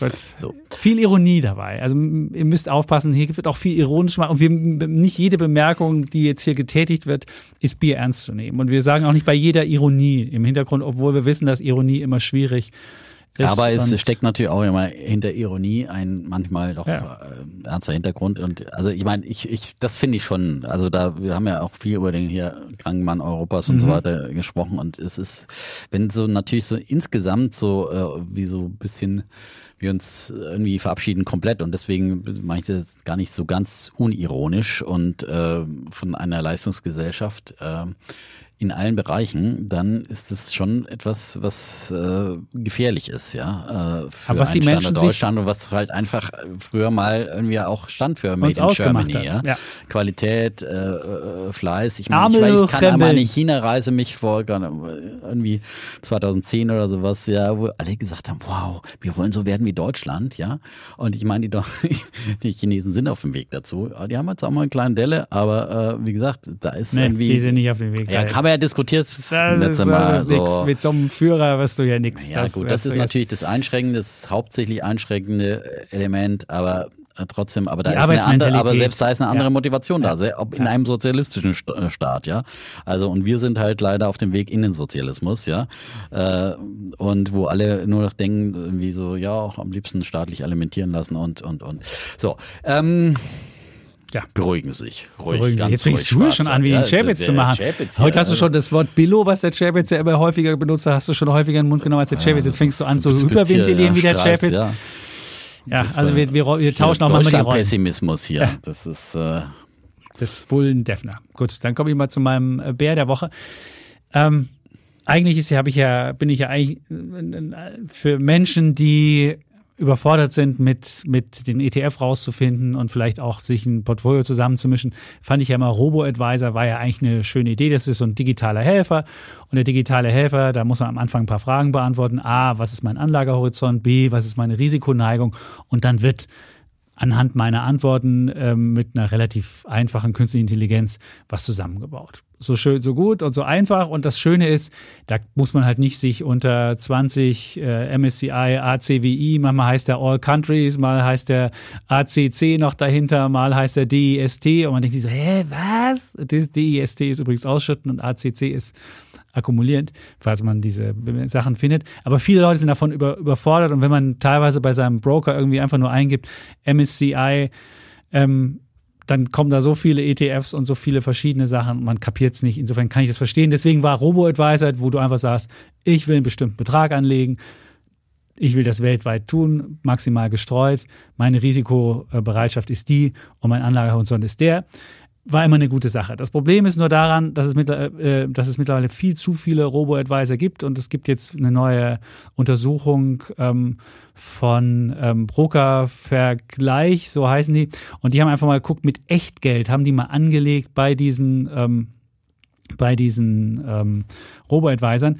Und was da halt, was man da leider feststellt, ist, dass es mittlerweile viel zu viele gibt und von diesen viel zu vielen äh, hat man überhaupt keinen richtigen Überblick und weiß gar nicht mehr, ähm, naja, was ist der richtige? Und deswegen ähm, habe ich den jetzt, habe ich das jetzt zum Bären gekürt. Ich muss mal jetzt mal, wo habe ich hier die, die Umfrage? Irgendwo habe ich sie auf meinem Rechner doch hier gespeichert und dann könnt ihr euch nämlich sagen, worauf man da achten muss.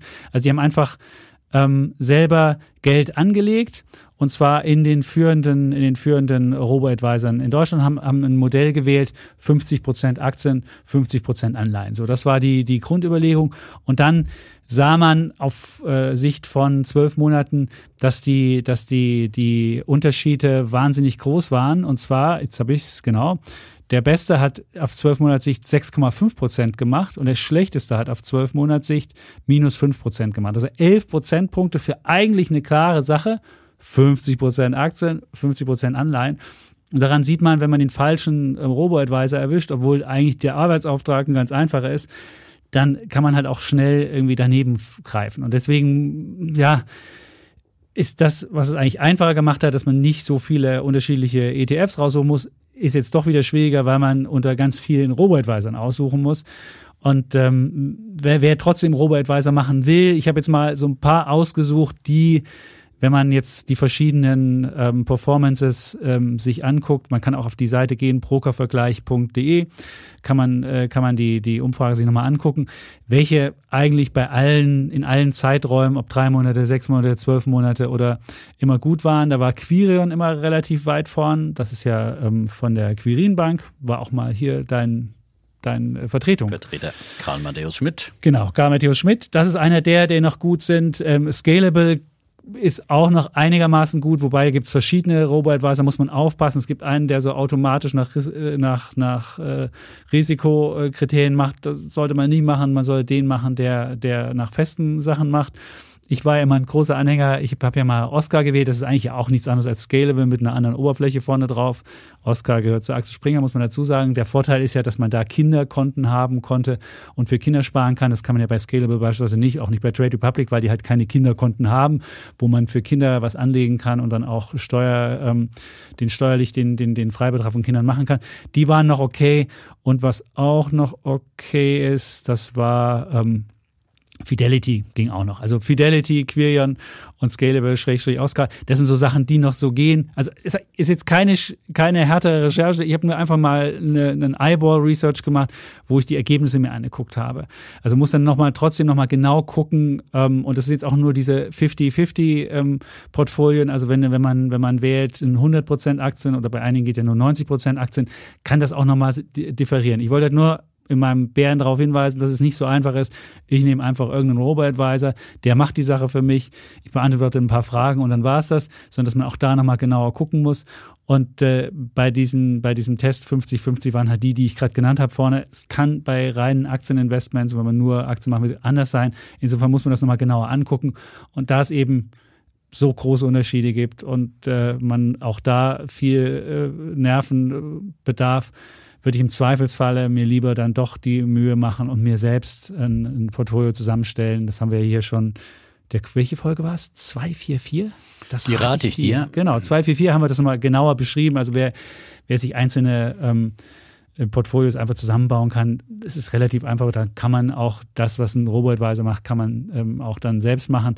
Aber wer halt, wie gesagt, Robo-Advisor machen will, weil das einfacher ist und weil die auch immer umschichten automatisch jedes Jahr, also wer dann auch immer wieder ein ausgewogenes Portfolio haben will, immer diese Weltregion nicht übergewichtet haben will und kein Amerika-Klumpen, was es da alles für Sachen gibt, der kann sich einen Robo-Advisor nehmen, muss aber da auch noch genaueres Research reinmachen und deswegen ist es nicht so einfach und ist jetzt nicht richtiger Bär, dass ich sage, ich würde es komplett ablehnen, aber man muss halt auch da leider viel Arbeit äh, reinstecken, wenn man den richtigen finden will. Und deswegen sage ich es mein Bärlein der Woche. Ein Bärlein. Ein Bärlein. Milde. Ja. Und wie gesagt, bei brokervergleich.de, die haben wirklich da richtig mit Echtgeld das gemacht, weil mhm. die geben es ja auch nicht richtig aus. Das ist ja auch das Problem. Also man kann ja nicht einfach irgendwie hingehen und kann sagen, oh, bitte leg mir mal das Portfolio offen, so wie das wenn man, wenn man einfach ein MSCI World, kann man einfach eingeben, MSCI World, den ETF, guckt sich's an, weiß es. Aber man kann nicht sagen, oh, bitte, lieber Quirion, wie sieht denn dein Portfolio aus? Ich weiß nicht, ob die es auf der Seite, vielleicht machen die es auch auf der Seite, aber so einen richtigen Vergleich mit anderen, das gibt's nicht so einfach und deswegen ist so ein Vergleich mit Echtgeld mal ganz hübsch. So. Wunderbar. Aber wo wir gerade im ETF-Universum sind. Oh, äh, jetzt kommt da, das, was du angekündigt kommt hast. Der leuchtende Stern. 27 Prozent. Universum. Ja. Ähm, das ist ein relativ neuer ETF, den gibt es seit 30. Juni letzten Jahres, 2022. Und ähm, auf die Idee gekommen bin ich durch einen Studiogast, der letzte Woche bei mir war, eigentlich zu den Zahlen von Nvidia. Und ähm, der war bei mir in Berlin im Studio, Heiko Böhmer von Shareholder Value Management, der ist der Anlagestratege und ähm, hat mir dann erzählt, beim Mittagessen waren wir danach noch bei uns in einer schönen Kantine. Und äh, hat mir erzählt, dass sie auch äh, eben nicht nur aktives Fondsmanagement machen, sondern dass sie eben auch ein, mit ihren Strategien ein ETF haben und der eigentlich ganz gut performt. Da bin ich neugierig geworden und ähm, hat er mir ein bisschen was davon erzählt und ich habe mir näher angeschaut. Ähm, und ähm, ja, in der Tat, die Performance äh, ist, ist wirklich in diesem Jahr äh, sehr, sehr gut. Äh, wie gesagt, mit 27, noch was Prozent seit Jahresanfang. 27,6 äh, schlägt er wirklich um Längen dann quasi MSCI Welt und, äh, und alle anderen großen Indizes. Und ähm, das ist, kann sich auf jeden Fall sehen lassen. Es geht um den Frankfurter USITS ETF Modern Value. Also Modern Value. Ja. Modern Value. Ja. ja. Ja. Naja, aber das ist, ist ja eigentlich durchaus, Modern Value ist ja durchaus auch angesagt. Das ist ja schon ein bisschen auch was, was Henrik Leber macht äh, mit, mit Akatis. Das sind ja so ehemalige Value-Investoren und äh, äh die auch immer große Fans von äh, Buffett waren und, und sind. Äh, zum Beispiel der Heiko Böhmer ist dann auch immer äh, in, in Nevada bei, bei der Hauptversammlung von Buffett und hat da dieses Jahr auch bei mir schon mal darüber berichtet. Dann haben wir damals geschaltet, dann am, am Tag am, äh, nach der Buffett Hauptversammlung, wo der, quasi Warren Buffett dann ja immer äh, sein, sein Woodstock der Kapitalisten abhält. Aber äh, wie gesagt, auf diesen Spuren wandeln die und versuchen es eben so ein bisschen in die moderne Zeit zu übertragen. Äh, und ähm, sie haben also ähm, übrigens die WKN, auch ganz witzig, äh, ist FRA für Frankfurt und dann 3TF, also ein, quasi ein umgekehrtes E, kann man sich ganz leicht mhm. merken. FRA äh, ETF. ETF quasi, bloß das E ist umgedreht. Ne? So, ah. ja, so. Und äh, die Investmentidee, äh, sagen Sie, wie bei unseren aktiv gemanagten Fonds profitieren Anleger von unserem bewährten Modern, Modern Value Ansatz. Kern des Ansatzes ist die Idee, Eigentümer oder familiengeführte wunderbare Unternehmen über einen wirtschaftlichen Burggraben verfügen. Da war wieder der Buffett, ja, mhm. Zu identifizieren und in diese zu investieren. Und äh, dazu haben sie eben ein, erstmal einen, einen Index gebaut, äh, den Frankfurter Modern Value Index. Äh, den bilden sie mit diesem ETF ab. Der ist dann bei Soul Active quasi aufgelegt worden, der Index.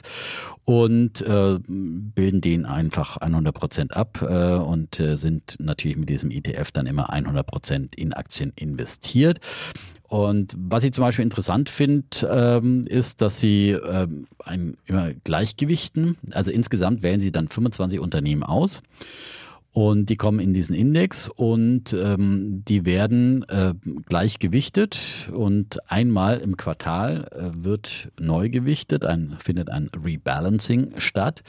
Und äh, da wird zum einen eben ähm, werden Werte ausgetauscht und ähm, außer, auf, außerdem werden alle Titel dann wieder des Portfolios auf 4% Ausgangsgewichtung gesetzt. Also 25 mal 4 Prozent gibt 100 Prozent.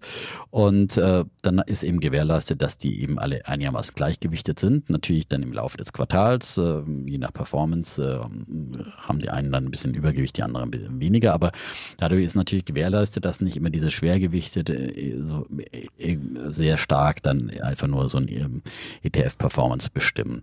Ähm, Sie für Ihre Aktienwahl, ähm, sagen Sie, haben Sie äh, die äh, eine äh, wichtige Kennzahl, den Total Shareholder Return. Diese Kennzahl umfasst die Kurssteigerung der Aktie, Dividenden, Aktienrückkäufe, Wachstum sowie die Rendite aus auf reinvestiertes Kapital und damit die Summe der Erträge eines Investors.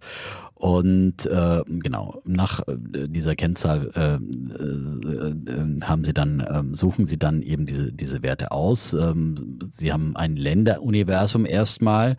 Äh, das besteht im Wesentlichen aus den entwickelten Ländern plus China. Das ist also ihr Anlageuniversum, ihr Länderuniversum.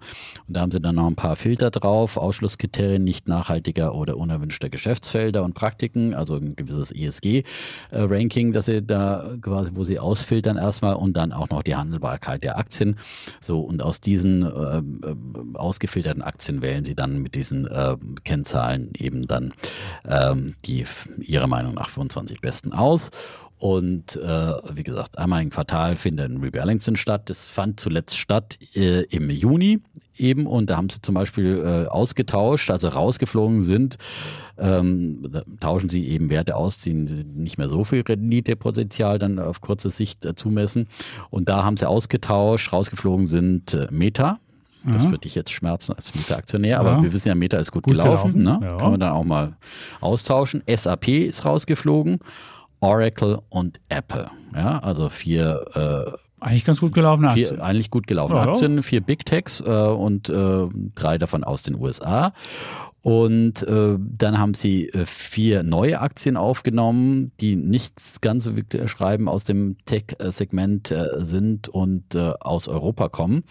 Und äh, damit schreiben sie, verschiebt sich dann das Rebalancing auch die regionale Ausrichtung des ETFs deutlich in Richtung Europa. Aber das ist jetzt einfach nur ein Beispiel, wie, wie das mhm. funktioniert. Und reingekommen sind dafür zum Beispiel, also jetzt haben wir gleich noch vier neue Aktienideen, die wir hier mit vorstellen. Essilor Luxottica, ähm, eben ähm, Optiker, und Brillenanbieter äh, und bisschen Luxus auch. Ein bisschen Luxus auch. Bisschen ja, Luxus. ja, auf jeden Fall Luxus. Ja, ja, ja, der Premium. Ja, das ist nicht der Billo-Vielmann, sondern oder noch billiger. Nein, Vielmann ist ja Mittelklasse. Alter. Ja, hallo. Ah. Günstig. Ja, ja.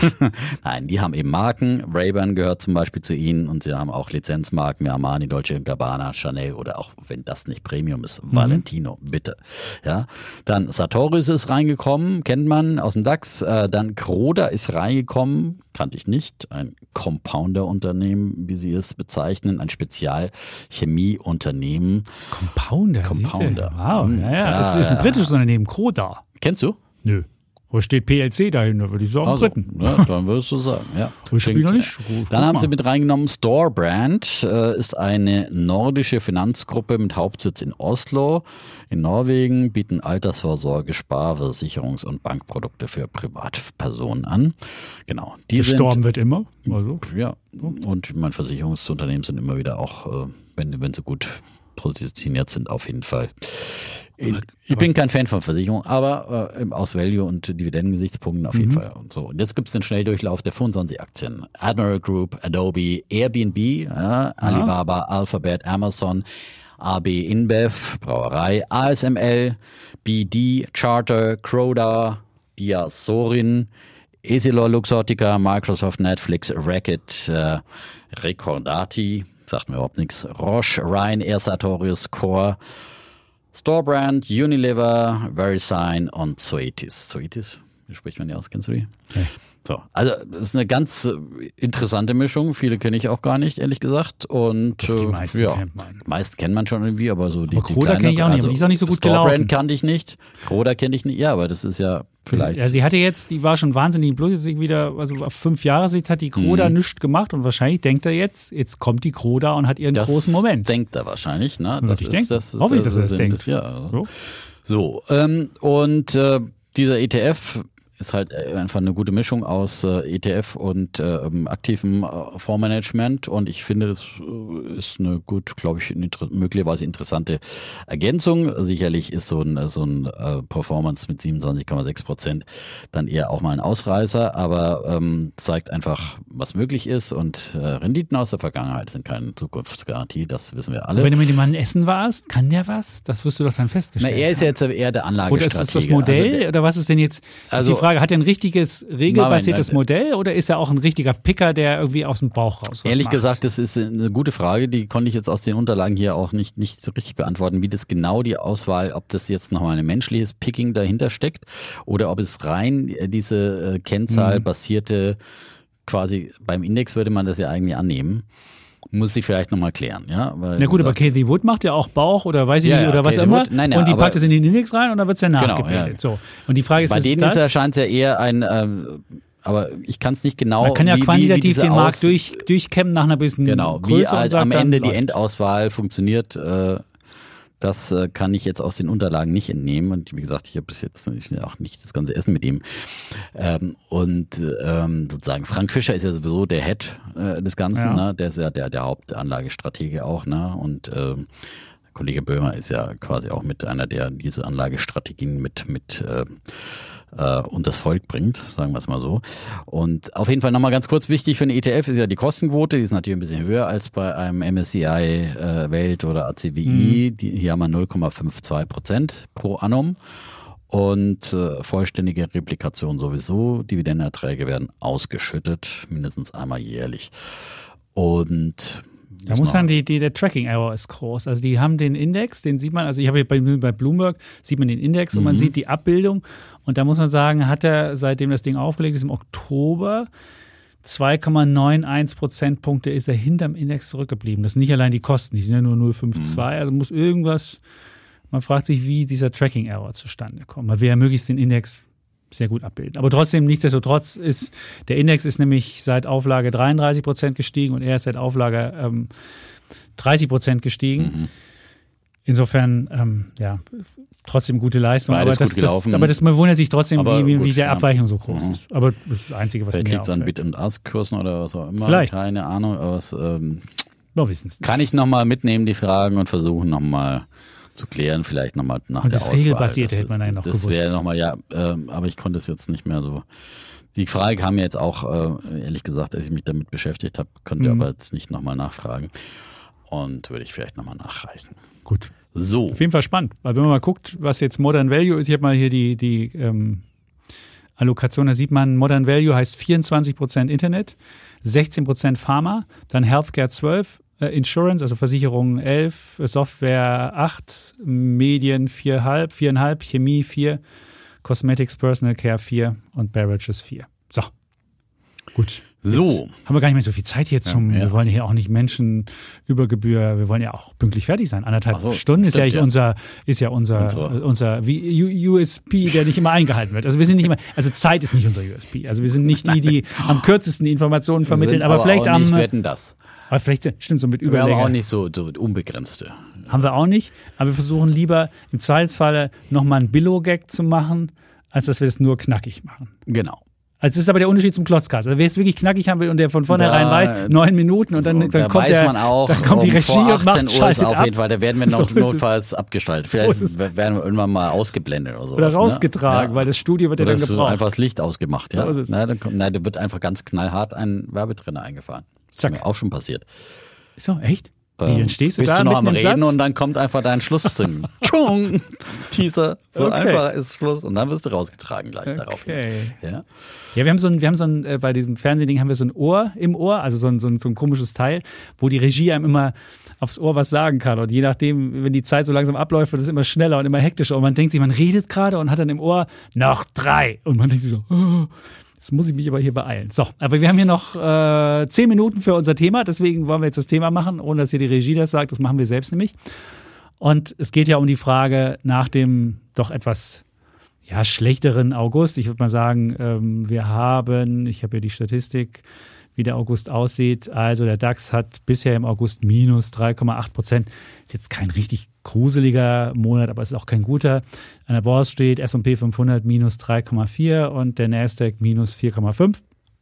Ob nach diesem schlechten August ähm, noch ein schwacher September folgt.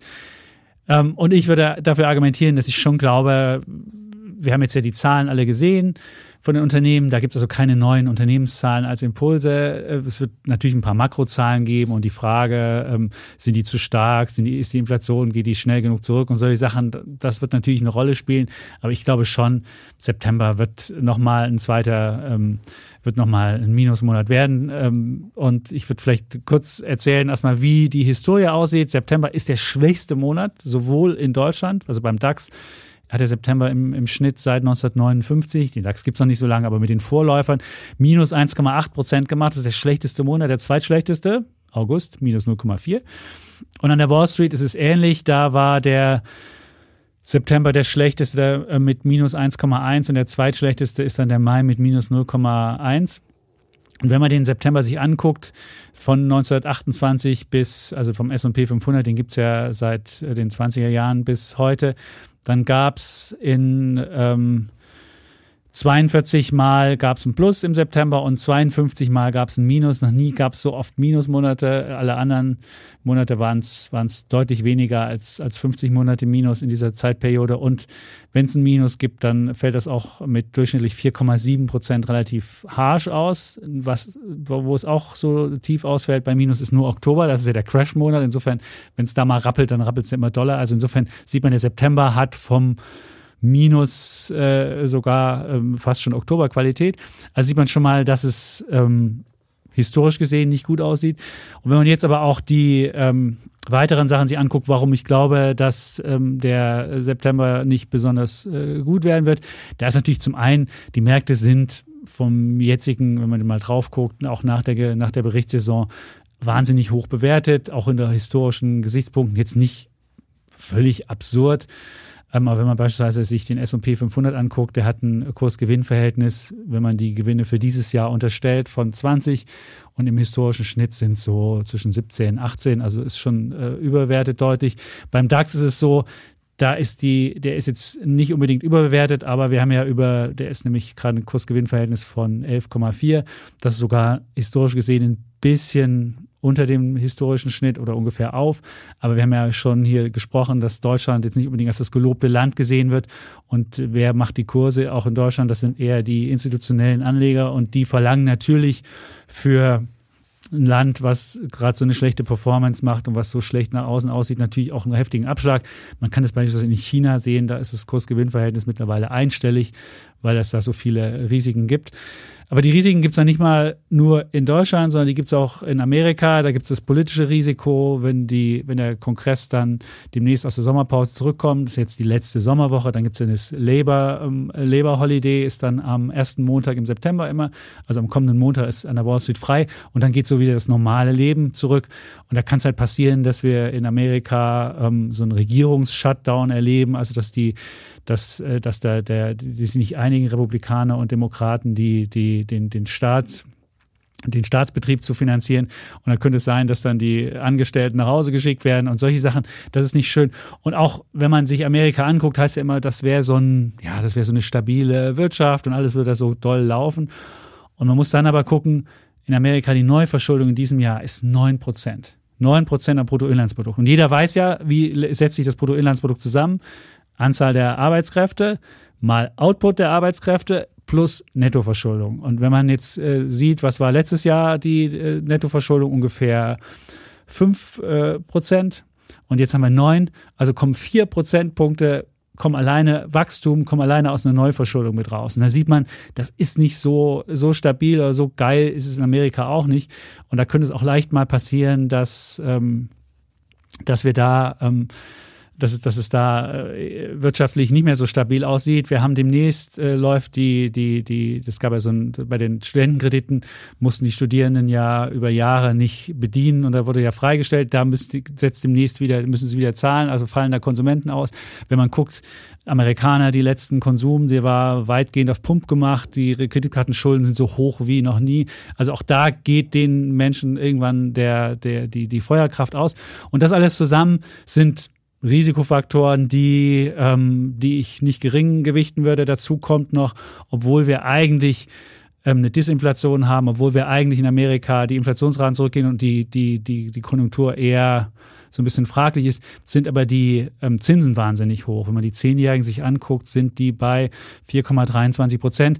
Und das liegt daran, dass ähm, es hat sich der Zinsmarkt hat sich entkoppelt vom, ähm, vom, vom realwirtschaftlichen. Das liegt daran, dass Amerika hatte wahnsinnig viele neue Anleihen ausgibt, dass der Markt es gar nicht schafft, so viele Anleihen überhaupt aufzunehmen und so viele Emissionen zu schlucken. Deswegen ist der Zins wahnsinnig hoch. Wenn man die realen Renditen anguckt für zehn Jahre, da kann man also die 4,23 äh, nehmen und kann dann die Inflationserwartung für zehn Jahre abziehen, hat man mittlerweile 2% reale Rendite. Und das ist wirklich auch im historischen Vergleich 2% reale Rendite, wirklich und, äh, und, und mit Abzug von, von, äh, von Inflation. Das ist wahnsinnig bremsend, wahnsinnig hoch. Das ist, kann nichts Nachhaltiges sein. Und wenn man dann noch anguckt zum Schluss, ähm, und dann äh, höre ich auch schon auf, die Liquiditätssituation, da kann man sich ja die Geldmengen-Sachen angucken. Die Geldmenge M3 in Europa ist jetzt auch dick im Minus, in Amerika schon länger im Minus.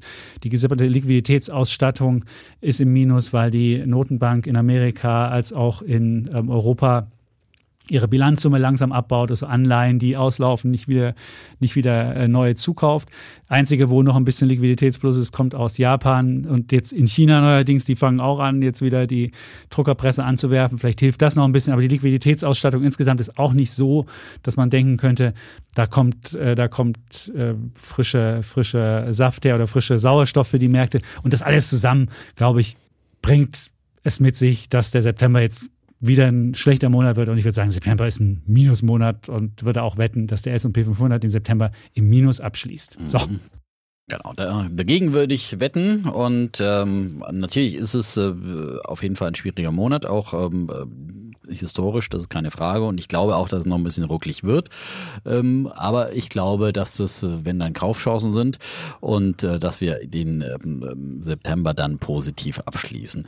Ähm, vor allem ähm, glaube ich, dass wir ein, vor allem ähm, hat sich die Stimmung ja deutlich abgekühlt seit, äh, seit äh, dem Ende des Juli, ja. Äh, da hatten wir die Höchststände gesehen, die Jahreshöchststände, sowohl in Amerika auch, auch hierzulande. Und da war schon, wir auch jetzt öfters die, die Stimmung sehr euphorisch. Und ähm, ich glaube, jetzt haben wir wieder eine ordentliche kalte Dusche bekommen. Auch wenn es diese Performance im August äh, so nicht so verheerend aussieht, aber die ersten drei Wochen, wir haben ja drei Wochen äh, am Stück verloren und das war ja schon, das, das war schon äh, ziemlicher Abverkauf und jetzt äh, berappeln wir uns gerade wieder so ein bisschen. Und ähm, also von daher äh, glaube ich, dass äh, vor allem stimmungsmäßig äh, haben wir jetzt wieder ein bereinigtes Bild, ja. Wir haben ähm, ordentliche Sommergewitter gehabt und das ähm, wie gesagt, den Fear and Greed Index nenne ich ja oft, äh, der ist jetzt äh, wieder im neutralen Bereich und zwar leicht, äh, leicht im unteren neutralen Bereich bei 47. Insgesamt ist er ja bei 100 Punkten und 100 ist dann eben die extremste Extreme Greed, also extreme Gier und ähm, er war ja in diesem Bereich der extremen Gier noch eben vor einem Monat, eben Ende Juli und ähm, von da an hat sich dann erstmal in den Gierbereich Bereich abgekühlt und jetzt mal im neutralen unteren Bereich. Das ist also das Sentiment ist äh, wieder einigermaßen bereinigt. Natürlich kann sich äh, das immer noch mal ist jetzt nicht direkt ein Kaufsignal, weil man sagt, jetzt ist hier die, die Angst schon so groß. Also wir sind auch nicht im Fear-Bereich. Bereich. Bereich. Im Fear-Bereich. Ja, Fear. I don't feel fear. Also, also im neutralen Bereich, ja. Aber ähm, wenigstens raus aus der Gier. Ähm, ähm, dann könnte es möglicherweise eben so, so ein Zeichen sein, wie wir es auch schon ähm, in diesem Jahr mal gelegt, äh, gesehen haben, dass äh, zwischen Februar und März äh, gab es auch einen Rückgang äh, schon mal, damals um, um, um 6 Prozent ungefähr.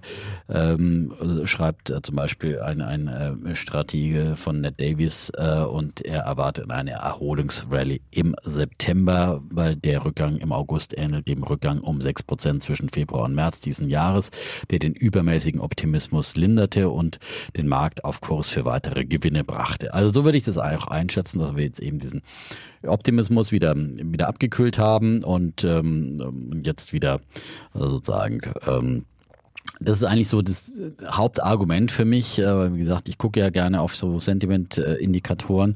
Und äh, natürlich gibt es viele Unsicherheiten, die da kommen. Vor allem dieser Regierungsshutdown, äh, der da möglicherweise droht, der wird sicherlich wieder die Schlagzeilen bestimmen und äh, uns in Börsensendungen und so weiter beschäftigen und natürlich für Unsicherheit sorgen. Kann nur hoffen, dass sie den möglichst schnell ausnahmsweise mal beiseite liegen. Und ich meine, das, die Abstufung durch Fitch sollte vielleicht die USA auch warnen, dass sie sich nicht ständig solche Spielchen leisten sollten. Äh, das ist äh, nicht gut. Ähm, und äh, dann gibt es natürlich auch einiges nochmal an ökonomischen Daten. Am, am Freitag, am Auftakt des September gibt es ja dann die Arbeitsmarktdaten. Da muss man natürlich auch gucken, dass und die, die andere Geschichte ist ja die, die Zinsentwicklung. Da sind wir, Jackson Hole haben wir gar nicht besprochen, äh, gab es ja letzte Woche diese große Notenbanktreffen, wo man jetzt wirklich wenig Wegweisendes bekommen hat, äh, sowohl von Sharon Powell wie auch von äh, Christine Lagarde. Beide halten sich die Türen offen für alles, ja, und äh, vor allem auch für weitere äh, Zinsanhebungen. Ähm, meine Meinung nach ist aber, äh, dass äh, die Fed die Zinsen nicht weiter anheben wird, sind meiner Meinung nach schon auf einem ausreichend hohen Niveau, um die Inflation zu bekämpfen. Die Inflation ist deutlich zurückgegangen, wird sicherlich auch nochmal wieder ein bisschen anziehen, weil die, die Energiepreise wieder ein bisschen angezogen sind. Aber nichtsdestotrotz glaube ich nicht, dass die Fed nochmal, weil es ja natürlich auch wieder konjunkturell doch ein bisschen schwieriger werden könnte, ähm, da nochmal zu sehr äh, die, Zinsen, die Zinsen anziehen wird. Die wollen aber jetzt natürlich offenbar auch nicht signalisieren, hallo, wir sind jetzt am Höhepunkt angekommen und äh, jetzt könnt ihr wieder auf Teufel äh, komm raus Aktien kaufen. Äh, das wollen sie natürlich sicherlich auch vermeiden, dass da äh, eben nicht äh, sowohl am Zinsmarkt wie am Aktienmarkt nicht so viel Euphorie aufkommt. Deswegen machen wir jetzt noch ein bisschen verbal, ein bisschen Ball flach halten und wir halten uns die Tür weiter offen. Aber ich glaube, sie werden nicht durch diese offene Tür gehen mehr. Und ähm, deswegen glaube ich, wird sich diese, diese äh, Einschätzung auch wieder mehr am Markt durchsetzen und wird einfach Leute schon wieder vorsichtig auch wieder in den Aktienmarkt zurückkommen lassen. Äh, und die Erkenntnis, dass einfach ähm, der Zinsgipfel oder erreicht ist oder man zumindest nahe an diesem Zinsgipfel ist und ähm, dass, ähm, dass wir, wie gesagt, dem Aktienmarkt helfen könnte. Das wären so meine Haupt. Ähm, ansonsten gibt es auch eben dann keine Unternehmenszahlen, heißt auch kein Störfeuer von Unternehmensseite. Und ähm, bei den Konjunkturdaten ist es natürlich äh, am besten, die fallen äh, relativ, äh, ist sozusagen in der Mitte aus, nicht zu positiv. Nicht, genau, ja, genau nicht zu, genau. Also dass sie die, eben die Zinsfantasie nicht äh, befeuern, nicht zu positiv, aber auch äh, kein Rezessionsszenario mhm. zulassen und das wäre eigentlich die ideale äh, Flughöhe, ja. ja, wie bei Daedalus und Icarus und ähm, von daher denke ich mal, die Stimmung ist jetzt wieder deutlich abgekühlt, wie gesagt, und äh, ähm, es ist jetzt wieder sehr viel Negatives auch in Sachen Zinsen wieder, wieder eingepreist worden und äh, lässt auch wieder Raum für ein bisschen ein paar positive Überraschungen. Oder zumindest für nicht mehr so viele, so viele Störgefühle. Ja, aber es gibt ja im September gibt es ja eine Zinssitzung. Genau, denkt die Zinssitzung. Zinssitzung, genau. 20. September ja. in, in den USA. Da ist aber jetzt auch nur zu einem Viertel, ja, also, also die Wahrscheinlichkeit 22,8 Prozent, dass da was passiert. Also da glaubt auch keiner dran. Also da mhm. kann auch keine richtige Entspannung sein. Die wichtigste ist jetzt der äh, November. Naja, also kann, November ist 48 Prozent ja. Wahrscheinlichkeit, dass was passiert. Insofern, äh, aber, aber das weißt du im September nicht, nicht. Wahrscheinlich wird am September auch keine Entspannungssignale geben. Da wird so er weiter sagen, also okay, das wirst du nicht kriegen. Also hast du schon mal die Sache nicht. Von der EZB, muss man sagen, gibt es da ist die Wahrscheinlichkeit, dass ein September-Schritt kommt. 14. September ist da die Sitzung, 48 Prozent, also das ist 50-50, kann man auch einen Münzwurf machen. Mhm. Würde ich das dagegen können wir wetten. natürlich, da könnte es natürlich positiv werden, wenn die nichts machen und wo es Ja. so knapp ist. Aber es würde wahrscheinlich der Wall Street wenig helfen, weil wir Wall Street heute gerade helfen, auf den S&P genau. wetten. Ja, ja. Und, ähm, ja, es ist, äh, aber ich, ich glaube, die, ich weiß nicht, die, die, es ist, es ist eine schwierige Gemengelage. Also ist ich bin eine wahnsinnig nicht, schwierige Gemengelage, das stimmt. Es gibt so viele Faktoren, die jetzt hier Einfluss haben und ich meine, man sollte sowieso nicht auf einen Monat unbedingt wetten. Ich will jetzt auch nicht alles. Aber ähm, wie gesagt, ich habe jetzt meine Wette auf äh, vor allem den Hang Seng letzte Woche gemacht. Die läuft gut momentan. Ja, die und äh, ja genau, alles, ich habe die ja, hallo, ich drucken habe ja ja. noch den China-Faktor ganz vergessen, den ich natürlich erwähnen wollte. Bitte. Ja, ja ich meine, die Chinesen machen blöd ja Geld. Nein, was heißt drucken Geld? Die machen verschiedene Maßnahmen äh, und nicht, nein, nicht dieses Mega-Konjunkturprogramm, sondern sie machen hier und da eine kleine Maßnahme. Jetzt haben sie diese Aktiensteuer, äh, Stempelsteuer gesenkt, hat einen positiven Impuls auf die Aktienmärkte gehabt. Wie wenig. Du machst ein richtig fett, also du kannst wirklich, also diese, diese Stamp Duty ist ja wirklich das war ein worden, Riesending. So, und dann ging ja die Aktienmarkt erstmal 5% hoch. Naja. Als man danach Und direkt und dann ist wieder wieder wieder abgesagt. ein bisschen, also selbst wenn, was heißt abgesagt? du, ist halt nicht, hat nicht seinen ja, Tageshoch sind ja, aber selbst wenn du Feierabend so ein verabschiedet. Riesending machst und kriegst das Ding nicht nach oben, klar, das jetzt Nein, und heute hat es auch zugelegt. Also das Ja, klar, ist jetzt, das ist jetzt wir eine gewisse- Tagen, äh, Das habe ich dir letzte Woche gesagt, das ist meine kleine, dass, dass ich, dass man jetzt mal Naja. zocken kann. Würde ich ja sofort glauben, weil die jetzt alles tun werden, damit der Laden nicht untergeht. Klar, da wirst Genau. du Geld drucken, wirst du Zinsen reduzieren, haben sie ja auch gemacht. Sie haben ja die Zinsen. Aber Genau. du musst, die, du musst ja die, die, die negativen Effekte dann auch. Ja, aber ein- jetzt kommen erstmal die positiven Effekte Ja, und es werden mehr, ja- es werden mehr, die werden, die machen peu à peu äh, Maßnahmen und das werden sie weiter tun und auch das wird äh, einen positiven Effekt jetzt Ja. auf den September haben, ja. Die und wie negativen. gesagt, die ganz langfristige Ja, aber was hat denn das an der Wall Street gebracht? Guck doch mal, als die Stempelsteuer abgestellt wird. Ich, hab- ich bin ja nachts gerade unterwegs, weil wir ja alles auf Aktien aufnehmen. Es kam also nachts die Idee, ist, ist Duty-Ding weg.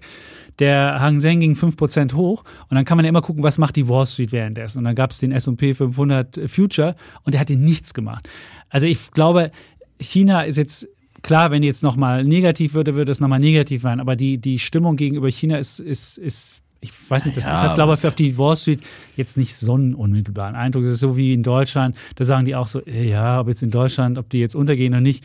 Unsere Wirtschaft ist eher äh, domestic, also eher binnen, binnengetrieben und wir haben nach außen, wir sind relativ isoliert, was die Unbilden nach draußen geht. Das ist ganz anders als Deutschland, die eine viel offenere äh, Wirtschaft haben und so weiter. Also insofern würde ich auch da sagen, ist China jetzt nicht der große ähm, äh, Katalysator, ist natürlich ein bisschen Liquidität, Aber ein kleiner vielleicht bringen, aber ein Katalysator. kleiner, ne? ja. Also wie gesagt, für die Gut. Gesamtstimmung, also wenn da irgendwas äh, auseinanderfliegen würde, würde es natürlich Amerika auch treffen und so weiter. Auch die, es gibt auch eine politische Annäherung, so ganz heimlich, still und leise zwischen China und ähm, ähm, ähm, ähm, USA wieder. All das sind so kleine Sachen, so kleine Fortschritte, kleine Trippelschritte. Und das, glaube ich, die, die, die, die positiv, die negativen Sachen sind irgendwie alle eingepreist, mehr oder weniger. Und, äh, und es kann eher positive Überraschungen geben. Würde ich jetzt mal so zusammenfassen, meine These. Äh, und die Stimmung ist wieder abgekühlt. Von daher ist man jetzt auch wieder bereit dafür positive Überraschungen. So. So, jetzt haben wir auch die, die Welt umrundet. Auch das ist unsere Schlussformel. Wir sagen nicht mehr, wir haben die Welt umrundet. Wir sagen nicht, was war, was war der Wicket? Wickert, eine geruhsame Nacht. Genau. Also außer, viele hören zwar uns auch, um einzuschlafen. Der Onkel Eckert erzählt das aber immer. Nina Ruge hat alles wird gut gesagt. Das ist beim besser, Heute-Journal. oder? Das wird besser. Das wäre auch mein, ja. Weißt das du? wär- wir haben wär doch die Welt so umrundet. Sagst du, alles wird Hm? gut? Alles wird gut. Und du musst dann sagen, alles wird schlimm. Alles wird noch schlimmer. Also das müsste ich dann Das sagen. ist der Pessimistenspruch, ja. Ach so. Nee, geruhsame Nacht ist eher der Nein, nein, Pessimistenspruch. nein Das ist geruhsame so Nacht so ist jetzt, lame, ich mir jetzt schlafen. Ja. aber alles wird schlimmer, wäre so ein Pessimisten. Oder, Hast du noch einen? Ja, ähm, wir müssen alle sterben. Ja. Echt, das müssen wir. Dann Stimmt. müssen wir aufhören. Ja. Früher oder später sind wir alle tot, ja. Also insofern. Und Steuern müssen wir auch alle zahlen. Also insofern, das Mensch, ist nur die bedenke- einzigen Sicherheiten, Ja. die wir haben. Es sind genau die. Jetzt haben wir noch ein paar Floskeln zum Schluss gehabt. äh, Und Mensch, jetzt, bedenke, dass du sterben musst, auf das, auf, dass du klug werdest. Schreibt der Psalmdichter. so, äh, Gut, auch das ist. auch das äh, der Kollege Defner ist nämlich sehr bibelfest. Äh, fest. einigermaßen ein bisschen. Sehr bibelfest, obwohl er keine Kirchensteuer mehr zahlt. Das muss ich jetzt ja auch nochmal sagen. Ich gehört, ich bin zwar nicht so bibelfest, ich zahle aber noch Kirchensteuer. So, das wollte ich nochmal gesagt haben. Insofern, wenn es irgendwann in den Himmel geht, ich weiß nicht, ob das an der Steuer mithängt oder an der Bibelfestigkeit, ich weiß nicht, was das Wichtigere ist. Ob man besser die Bibelverse kennt oder ob man besser äh, seinen Zehnten abgelatzt hat. Ich weiß es nicht. Ja. Wenn der Groschen im Kasten klingt, die Seele in den Himmel springt. Ja. Das war der Ablasshandel der katholischen Kirche aus dem Mittelalter und darüber sind wir auf jeden Fall hinweg. So. Gut, okay. Das war aber ein gutes Geschäftsmodell. Ja? Gut.